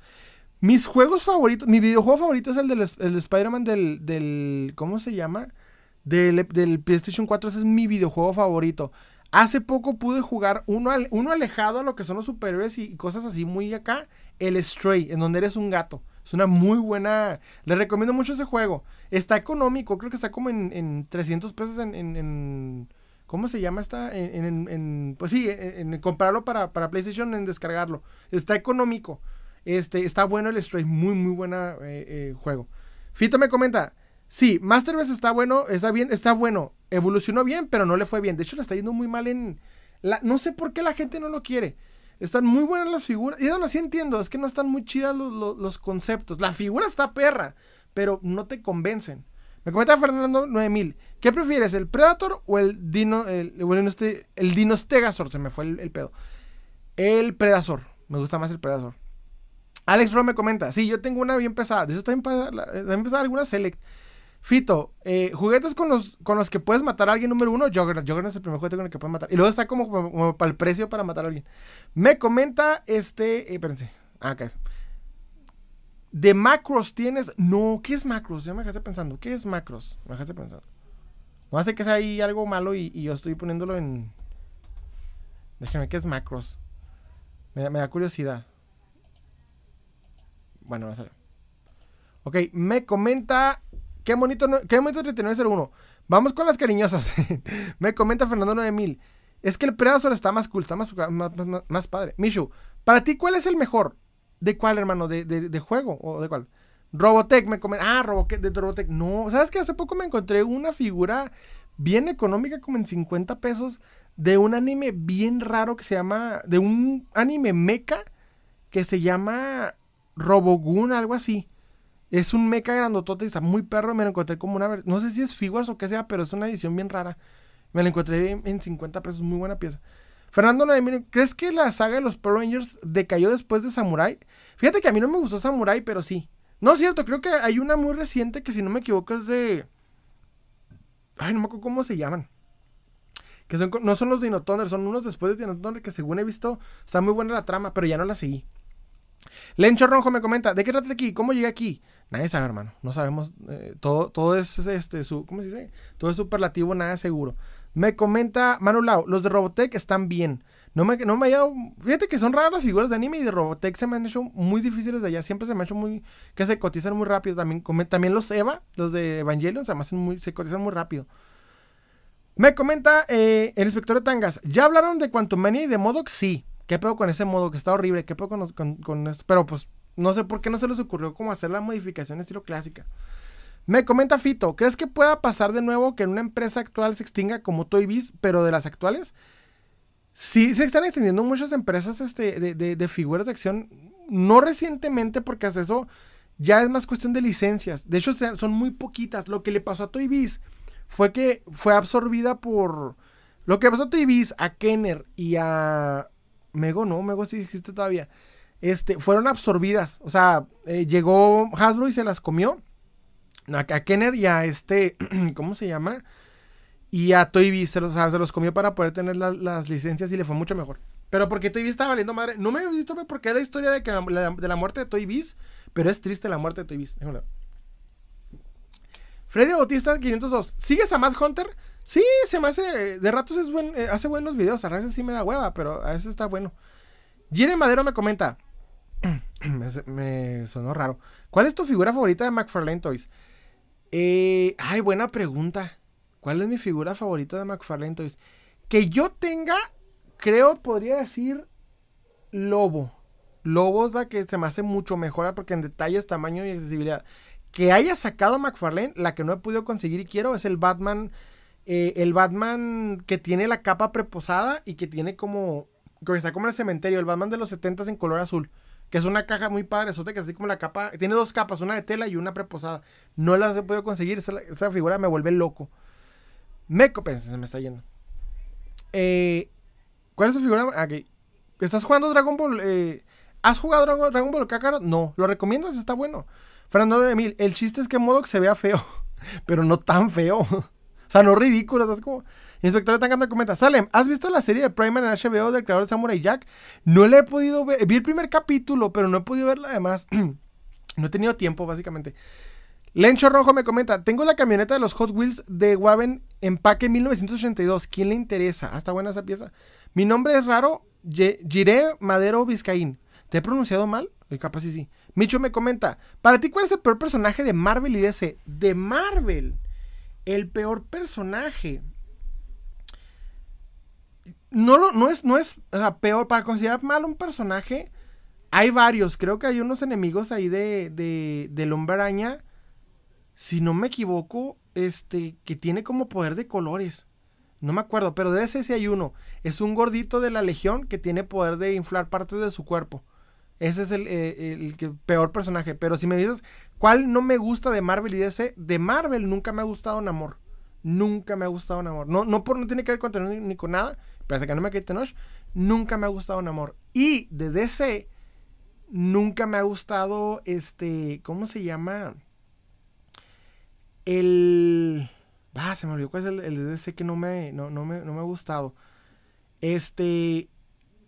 Creo que se llama Guardian de DC. Nunca me ha gustado Guardian de DC. Es un Capitán América hábilmente. No sé, nunca me he conectado. Me comenta Freddy Bautista. ¿Coleccionas Bootleg? Ay, ¿cuál es? Bootleg. Bootleg. Ah, Bootleg. Ok. No. Tengo un par de figuras Bootleg para repintarlas, pero y que yo coleccione no. Eh, tuve hace tiempo un error de que compré un braña del número 75 de Mafex. Me equivoqué y pensé que era boot, pensé que era real y era bootleg. Este, estaba buena la figura, debo admitir que estaba muy bien detallada, pero tuve que devolver porque pues, el precio no era exacto. Y su Tanga me comenta, ¿alguna vez, ¿alguna vez como vendedor has hecho subasta? Y si has hecho, ¿cuál es tu experiencia? Fíjate que las subastas para mí siempre han ido mal. Nunca me han funcionado las subastas. Y no me gustan. Una vez hice una en un, de un cómic para no perderle gacho. Y el cómic se fue como en 30 pesos. Y era un cómic chido, pero no volví a hacerlo. Fue, no, no, no funciona muy bien las subastas. Funciona cuando tienes una, eh, una página que te proteja como eBay. En eBay sí funciona. Pero en, en, en, ¿cómo se llama? En, así que tú hagas una en, una en un grupo de venta, no, no te conviene. La gente es muy... Eh, hay mucha tranza, hay mucha... Y yo no les recomiendo participar en subastas hechas, ¿eh? no les recomiendo. Eh, que ustedes vean una subasta de alguien que está haciendo en un grupo, no, no la sigan, es, es tranza, siempre es tranza un problema. Teniente Rada me comenta, mándame saludos, me gustan mucho tus videos. Muchas gracias, Teniente Rada. Qué buen nombre tienes. ¿E-, ¿Eres teniente? Ya me dejaste pensando. Fernando 9000, estamos de acuerdo en que la mejor serie es Battle Force 5. Bueno, esa es de mi opinión. De este. De Power Rangers, Battle Force 5 es la que no, he visto. ¿Es de Power Rangers o estoy, estoy equivocado? Ando perdido en ese aspecto. Déjenme les cuento el, el tema final. Hagan de cuenta que las tiendas de cómics en mi ciudad son muy interesantes porque son muy pocas, pero hay diversas buenas variedades. Es decir, en mi ciudad no hay mucha cultura de coleccionismo como a mí me gustaría. A mí me gustaría que hubiera una cultura de coleccionismo mucho más grande en donde hubiera mínimo una friki plaza, una friki plaza en donde todas las, tiendas fueran frikis y fueras a comprar tus figuras, tus cartas, lo que sea. Pero pasa y resulta que no es tan grande la cultura en mi ciudad. Hay eventos que tratan de llevarlo, de centrarlo todo, pero como tal, nunca, no, hay un lugar en el que se pueda hacer 24/7, ya sea un estilo rock show, una Y o una friki plaza. No hay. La verdad no se puede. Pero es curioso porque en mi ciudad, al ser frontera con Estados Unidos, deberíamos de tener similitudes en cuanto a tiendas se refiere. Es decir, deberíamos de tener mínimo la misma capacidad o número de tiendas de cómics. En El Paso, Texas, hay cerca de 10 tiendas de cómics o coleccionables. Es decir, tiendas ya sea de, cómics específicamente, de figuras, de este, tarjetas, de, de coleccionables, etc. Y en Juárez, no. En Juárez actualmente hay tres tiendas de coleccionables y párale de contar. Una, eh, dos tiendas de cómics, una tienda de coleccionables y párale de contar. ¿Ok? Las demás son tiendas friki, tiendas que venden productos frikis. No, no venden cómics, no venden, o sea, venden como que pulseritas, camisetitas, eh, chamarritas, pero no venden figuras de acción, no venden coleccionables. Pero hay variedad. O sea, en mi ciudad hay poquita variedad. La, la primera tienda que hubo en mi ciudad se llamaba La Cripta. Yo amaba esa tienda de cómics porque el dueño era, no sé si era, era ciudadano americano o vivía allá, no sé, pero tenía la tienda al estilo americano, tan americano que festejaba el día del cómic gratis. Tenía la capacidad de comprar los cómics para regalar el día del cómic gratis, algo que es muy difícil muy complejo más cuando estás desde México. Tienes que vivir en Estados Unidos, registrar que tu tienda está en Estados Unidos para que te llegue el paquete de cómics para regalar.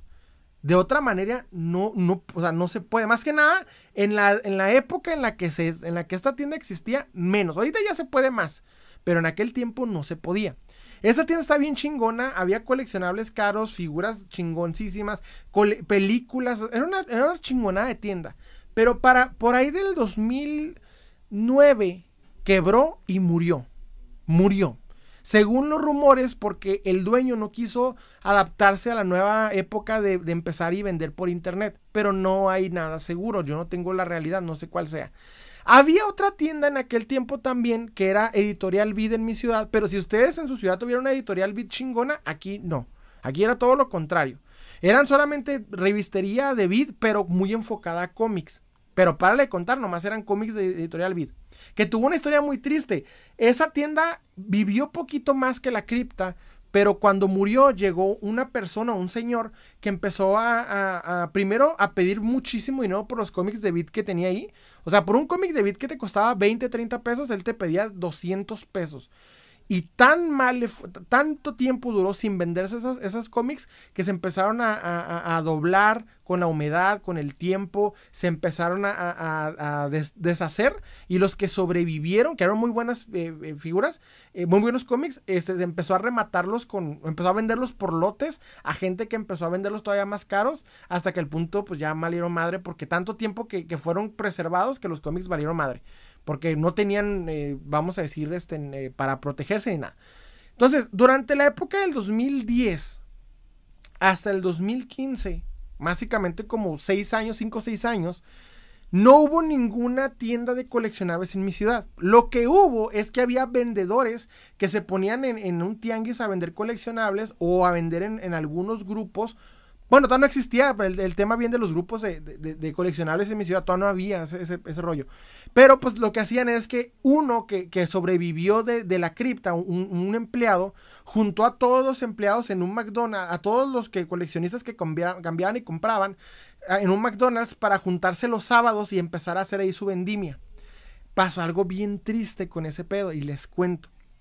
Esta persona era un pendejo, y lo digo con toda la realidad del mundo, y trataba mal a las personas y obstruyó el coleccionismo por esa actitud que tomaba de quererse volver el jefe del coleccionismo en Juárez. El punto es de que paso el tiempo, llegan las redes sociales, llega la creación de grupos y entonces las cosas aumentan. Ya ahora la gente, los coleccionistas empiezan a conocer, cosa que no pasaba, y obviamente ya se saltan a esta persona y a, su grupito de amigos que se juntaban en el Wendy's y ahora ya empiezan a hacer más tratos y empiezan a crear cosas. Con el tiempo se crearon ya más tiendas de coleccionables, de cómics y demás. Y ahorita hay una buena variedad. A comparación de lo que había en el 2015, créanme que hay mucha mejor variedad. Pero les voy a decir una cosa tristemente. Pasa y resulta que en mi ciudad, yo como, como fanático de los cómics, como coleccionista, como cliente, solo voy a una sola tienda de todas las que hay en mi ciudad. Yo les dije que hay como tres eh, oficiales con logo que, que, están constantemente compartiendo, pero hay poquitas más que ni piso porque, pues, o no sé que existen o al mismo tiempo este, no, no, ya sé lo que voy a, a lo que me voy a topar en pocas palabras. Pasa y resulta que hace poquito en mi grupo de venta empezó a anunciar una de estas tiendas, lo cual está perfecto, adelante, pero me puse a ver sus publicaciones y sus precios y dije, ahí está el detalle y les voy a contar esta situación sencilla. Yo, eh, el otro día me preguntaron, oye, ¿qué opinas de esta tienda que está aquí en tu ciudad? Y yo les dije, es muy buena tienda, mi problema son los precios y vuelvo y repito, Ustedes dirán, no, pues eh, eh, tal vez eres muy codo o no. No, se llama inteligencia económica. Es decir, si tú, por ejemplo, ves una figura en, una tienda de cómics que tú llegas y ves que cuesta un Marvel Legends 5 mil, bueno, vamos a ver, un Marvel Legends eh, que tú viste, que cuesta 800 pesos y tú sabes que en el Walmart está ahorita en 450, ¿qué vas a hacer? Pues vas a ir a Walmart a comprarla, ¿no? No te vas a comprar algo que tú puedes, o sea, el doble de lo que tú sabes que lo puedes conseguir. Pasa en mi ciudad que hay figuras que, la gente trae del Paso, Texas y vende aquí y te las vende a buen precio. Entonces, cuando agarran un NECA, estas tiendas te piden un chingo de lana. No, no todas. Hay una que yo siempre defiendo y siempre he platicado, que es el Imperio Net, pero las demás sí te agarran un NECA y te están pidiendo casi, casi eh, dos mil pesos. Mil cien la más vara. Cuando un NECA cuesta 32 dólares, que es un aproximado a 700 pesos. Tú dirás, 300 pesos no es mucha eh, ganancia. No en todos los casos. Pero pasa y resulta que hay ciertos precios que tú como coleccionista dices, pues si yo sé que acá está más barato, yo me voy a más barato. Porque el punto de un coleccionista es que siempre busque el mejor precio a mejor forma. Ese es el punto de nosotros, o sea, comprar lo que nos gusta a mejor, a mejor precio de la forma en la que nos gusta. No hay que pagar de más si no queremos, ¿verdad? Si yo voy a una tienda de cómics, no, no más voy por el ambiente y porque me traten bonito, voy porque va a haber una buena oportunidad de obtener una buena pieza. Algo que, algo que hace la tienda de cómics que yo más voy, que es el Imperio Nerd, y les digo esto, yo hablo mucho del Imperio Nerd, pero a mí no me necesitan como, como vamos a decir, como como publicista. Tienen ahí, eh, eh, eh, uno, el chavo, el hijo del dueño que trabaja en que también trabaja en esa tienda, tiene su canal Conexión Héroe con 100 mil suscriptores en YouTube. No necesita nada. Pero yo, yo anuncio esta tienda porque yo como coleccionista les digo, aquí hay mejor precio, en los demás no. Y yo no entiendo por qué no las demás tiendas no aprenden a competir con la que tienen enfrente. Bueno, déjenme, déjenme planteo mejor lo que quiero decir. Hace poco se juntaron estas, estas tres tiendas, hicieron una publicidad que decía, compra local, ayuda al negocio local. Yo como coleccionista no lo voy a hacer, no me interesa. Una cosa es que ayude a un artesano, a un artista local, etcétera, pero lo muy diferente es que a mi colección le meta por apoyar tiendas. No, no, no, no lo voy a hacer. Yo voy a comprar la mejor pieza más económica para mi colección, es lo que me importa. Si la tienda, si las tiendas quieren establecerse o sobrevivir, tienen que aprender a ganarse al coleccionista. Y eso es lo que pasa con las tiendas, aparte de la que yo anuncio siempre, que es el Imperio Nerd, es que no lo entienden. O sea, no entienden que sus productos que están anunciando son productos que al mismo, en el mismo marketplace en el que tú acabas de anunciar tu, tu, producto, hay otro cabrón vendiendo la misma pieza que tú tienes mucho más barata. Al mismo tiempo, hay una tienda que te está compitiendo que está vendiendo esa pieza más barata. Entonces, ¿para qué se vende más? ¿Para qué venderla más caro? O sea, ¿cuál es la intención? Es mi pregunta. Tú dirás, ah, pues quieres barato. No, no es que quiera barato, es que porque no se aprende a, la competencia eh, eh, eh, como negocio. ¿Sí? Algo que hacen los de las segundas, por ejemplo, es que si tú te hallas una pieza en un, en un puestito, cinco puestitos después la misma pieza vale lo mismo. Los de la segunda no les gusta competir. Porque saben que si alguien vende más, buscan competir. Obviamente la gente se, se enojan. Hay una mafia que no, Pobre el que venda más barato que el otro le va a comer en feria, no puede. De hecho, lo he platicado en un podcast hace tiempo que también le pasó a un sujeto que un día vendió un esqueleto más económico y hasta un administrador lo quería bloquear porque estaba fregando a, unos güeyes que hacían bootleg. En pocas palabras, es que la competencia entre las empresas les beneficia porque aprendes a tu clientela y al mismo tiempo mejoras tus ganancias sabiendo cómo generar, cómo generar buen dinero. Pasa y resulta que las otras tiendas, aparte de la que yo, la que yo siempre anuncio, ni lo intentan. Ni lo intentan. No intentan aprender contra quién están compitiendo. Compran la figura y páguela al que la pueda. Y si no se vende ni pedo, ahí se queda. Y algo bien, extraño, porque yo algo que hice, y lo hice con toda la intención, es hice un podcast con el, con el dueño de la tienda del, Imperio Nerd, se llama Luis Bridge, lo pueden encontrar, se llama Salem Collector, eh, entrevista a Luis Bridge, él te platica por qué él compra económico y vende económico. ¿Por qué? Porque le importa más que las piezas estén en circulación, porque lo beneficia su tienda, en vez de comprar a nivel coleccionable que se venda porque es lo más caro del mundo. Este hombre ha vendido de todo tipo de coleccionables y cada que llega a su tienda hay nuevos, diferentes, porque está en la constante búsqueda de, otro tipo de, de piezas. Pero vas a las otras dos tiendas y tienen la misma pieza estancada de hace 20 años porque no prenden que hay que bajar el precio para que las piezas se muevan. El problema es que si las, piezas, las otras tiendas en mi ciudad no progresan y no hay variedad y no hay cultura, es porque no entienden que no se trata solamente de ganar mil por ciento de una, de, una, de una figura de acción, sino de tener ganancia para la tienda lo mejor posible. Una, de esas tres tiendas, ya desesperada de no vender, empezó a vender mejor camisetas, eh, impresiones de computadora de, dibujos de anime, porque no se le vendían las, los Legends de 3 mil pesos que tenían colgados, porque pues no entendían que no se, no se iba a vender un Legends de 3 mil pesos. Menos si a, si a, unas cuadras está tu, una tienda que te está vendiendo un Legends en 120, 150, que es el Imperio Nerd, ¿por qué vendes el tuyo en 3 mil pesos? ¿O por qué porque no aprendes que hay una competencia y que la gente no le cuesta caminar un par de cuadras y comprarla más económico? No es que yo quiera comprar más económico. Yo he hecho muchos podcasts. Yo, no es que yo quiera comprarlo más barato. El punto es que debería, o sea, ellos deberían aprender a competirse entre ellos para no dejarle toda la ganancia a una tienda y ellos dar una mejor variedad y poder tener mejor variedad. O sea, saber que si tú inviertes mucho dinero por una pieza, esta no se va a vender cuando le vendes de más. Es decir, si tú sabes que un NECA te cuesta a ti 600 eh, pesos de cajón y le tienes que subir más dinero para ganar, pues no te compras ese NECA, compras otro producto más económico para venderlo. Esto pasa en el Imperio Nerd.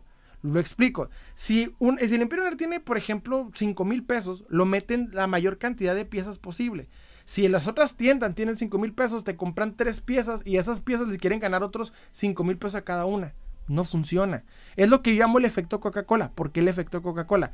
Porque cuando ibas al circo, y me acuerdo mucho del circo, había ciertos lugares donde una Coca-Cola te costaba 50 pesos, te costaba, eh, me tocó ver en un caso una vez una, una Coca-Cola, una coquita de, así, en, en, 70 pesos porque era un circo, no me acuerdo si era un circo o era algo así. El punto es que había tiendas o circos que vendían una Coca-Cola que usualmente comprabas en 10 pesos en un Oxxo o en, un, en una tiendita las vendían al doble o al triple y tú como, como consumidor decías, pues no voy a pagar eso, no mames, eso no vale una Coca-Cola. Pasa lo mismo con el coleccionismo. No pagas tres veces una pieza porque estás en una tienda. O sea, tú buscas tu mejor forma, la mejor opción a tu cartera. Y siento que las otras tiendas no lo saben y no es por tirarles hate. Mi punto es, yo no entiendo cómo invierten en un local pagan un, eh, pagan un chingo de, cosas para poder establecer el local y no entienden que las piezas que están vendiendo las puedo encontrar ahí mismo, en el mismo eh, grupo que estás publicando, más económica todavía. O sea, de hecho está descarado, me pasó, me, dio mucha risa porque una de esas tiendas publica, no me acuerdo que fue un Marvel Legends de, de, los que acaba de salir, como en 950 pesos. Y abajo, había dos publicaciones abajo, había un chavo vendiéndolo en 700. Y luego abajo de otro chavo vendiéndolo en 500. O sea, es aprender. El problema es de que las personas que. Yo, yo sé que, hay que a veces hay que aumentarle dinero a las piezas porque hay que pagar deudas. Pero estas personas no entienden que la clave no es subirle una pieza barata más precio, es encontrar mejor variedad, buscar diferentes fuentes. Para abrir una tienda de cómics tienes que aprender a buscar fuentes. Básicamente, eh, colecciones hay que aprender a buscar fuentes. Eso es lo chido. Y no vender las mismas piezas que yo puedo conseguir más baratas al doble, porque aunque muy bonita tu tienda, pues no va a ir y la tienda eventualmente no va a progresar. Y siento que le falta mucho entender eso a las tiendas en mi ciudad. Por eso yo no hago contenido de estas tiendas. Yo no voy a esas tiendas porque sus precios son malísimos, muy mal valuados. O sea, los, las, me voy a otro lado en donde tengan un mejor concepto de piezas. Por eso me ven haciendo a mí del Imperio Nerd un podcast, un este, eh, tres TikToks y demás. ¿Por qué? Porque el precio está bueno y las demás no. Las demás sí están muy, muy mal el precio. No, eh, me ha tocado ir a un par y llego y me quedo así parado porque no puedo comprar nada porque lo que vendes está carísimo y ya lo tengo y lo conseguí mucho más barato. Entonces, ese es mi punto. O sea, como que no saben todavía. Digo, para dedicarse a esto hay que tener mucha inteligencia y aquí está, está el detallito. Déjame lo leo. Eh, el inspector Tangan me comenta. Salem, ¿has visto la serie Primal? Ah, ok, ya. Este, ¿Alguna vez... Eh, no, espérame. Qué buen tema. Siempre he hecho la pregunta cómo casi dos millones de habitantes en Juárez casi no hay coleccionistas de Ciudad Juárez. Pero la cantidad de gente que hay, el Imperio Nerd yo lo he visitado y la verdad es una buena experiencia. Me comenta el Exorosco, el Imperio Nerd tiene una página de Facebook. Yo que necesito echarle un vistazo. Estoy aquí en el estado de Chihuahua y me interesa. Sí, sí lo tiene. De hecho, puedes encontrar como, como Imperio Nerd en, en, en, ¿Cómo se llama? En Estados Unidos. Déjame leo. Digo, Imperio Nerd en Ciudad Juárez. Más pone Imperio Nerd. Eh, no, Hot Wheels Battlefield 5. Ah, no la he visto, hermano. Me comenta Fernando, Fernando 9000. Fito me comenta. Battlefield 5 fue una serie de superhéroes, pero de Hot Wheels. Ah, no la he visto. Soy de Tabasco y me gustaría un rock show por acá. Solo hay un tianguis que pasa una vez al mes. Acá, por ejemplo, hay una, hay una algo así que se llama eh, Bazar Otaku. Y es una vez al mes también. A veces dos, dependiendo del lugar. Están con varias figuras de Watchmen. Me comenta, me comenta Alexander Twix. Y su historia está más chida, bro. Era un vato bien raro que las tenía colgadas en su. En su en su techo. Y recuerdo que cuando publicaba su colección me daba mucha envidia ver, no sé cómo conseguía figuras bien raras y bien caras. Y un día como que estaba bien raro, o sea, el vato era muy, muy, muy raro. Y, y me acuerdo que lo contacto para decirme, ya empezó a venderlas bien baratas y no quería entregarlas, quería entregarlas específicamente casi casi afuera de su casa que estaba en el mero centro de la ciudad, en la parte más inaccesible. Y pues recuerdo que tuve que pedirle a un amigo que fuera por cada una de ellas porque el vato sacó de una en una. Casi casi estuve comprando estas figuras eh, en un mes, porque un día sacaba una, al día siguiente sacaba otra, la siguiente semana sacaba otra. estaba bien raro ese chavo, pero pues vale, valió la pena. Fito me comenta, qué pena las tiendas que quebraron. Sí, la, del, la, mejor que era la cripta, sí me dolió. Fito, eh, Spectra, buenas noches, saludos. Buenas noches, Spectra. Fito me comenta, extraño Blockbuster. Compra, eh, necas de Gears of War de más joven. Ah, Blockbuster tenía figuras, sí, cierto. Me tocó ver un par. Fito, yo medio apoyo a una tienda de, lo mismo, aunque no negaré que le agarré, que le agarré, que le agarré a precio, de hecho. Este, sí, bueno, ese fue, ese fue el tema final. Este, la verdad, eh, para terminar esto, no es que yo quiera eh, eh, siempre llegar a un lugar y que todo esté económico. No, mi punto es, yo creo que las tiendas, en vez de pedir que la gente vaya porque son locales y, y, quieren que sobrevivan, deberían aprender a competirse unas a otras. Si tienes una tienda que vende mucho más económico que tú, tienes que mejorar tu precio y tu calidad. No solamente querer aferrarte a las cosas. Porque si, si no tienes esa variedad, si tienes piezas que cualquier coleccionista puede conseguir mucho más fácil que, solamente ir a tu tienda, pues nunca vas a progresar. Ese es el problema. Siento que les falta mucho entender esa parte y podrían mejorar su, su, su, su calidad, pero pues resulta que no y por eso hay muy pocos lugares en donde podemos llegar a, obtener este, figuras de acción aquí en mi ciudad. En fin, eso fue todo por mi parte. Espero que les, haya gustado. Muchas gracias por llegar a este, a este eh, capítulo. Nos vemos el próximo sábado, igual a las seis y media, siete. Siempre los voy a avisar con tiempo, pero el próximo sábado a partir de las seis y media para que estén ya preparados. Muchas gracias a todos los que comentaron y que estuvieron aquí. De veras, de corazón, eh, muchas gracias por comentar. Nos vemos bien ya el próximo sábado. Pásensela a todo dar, lo que queda del, del, del día. Ya se acabó el día.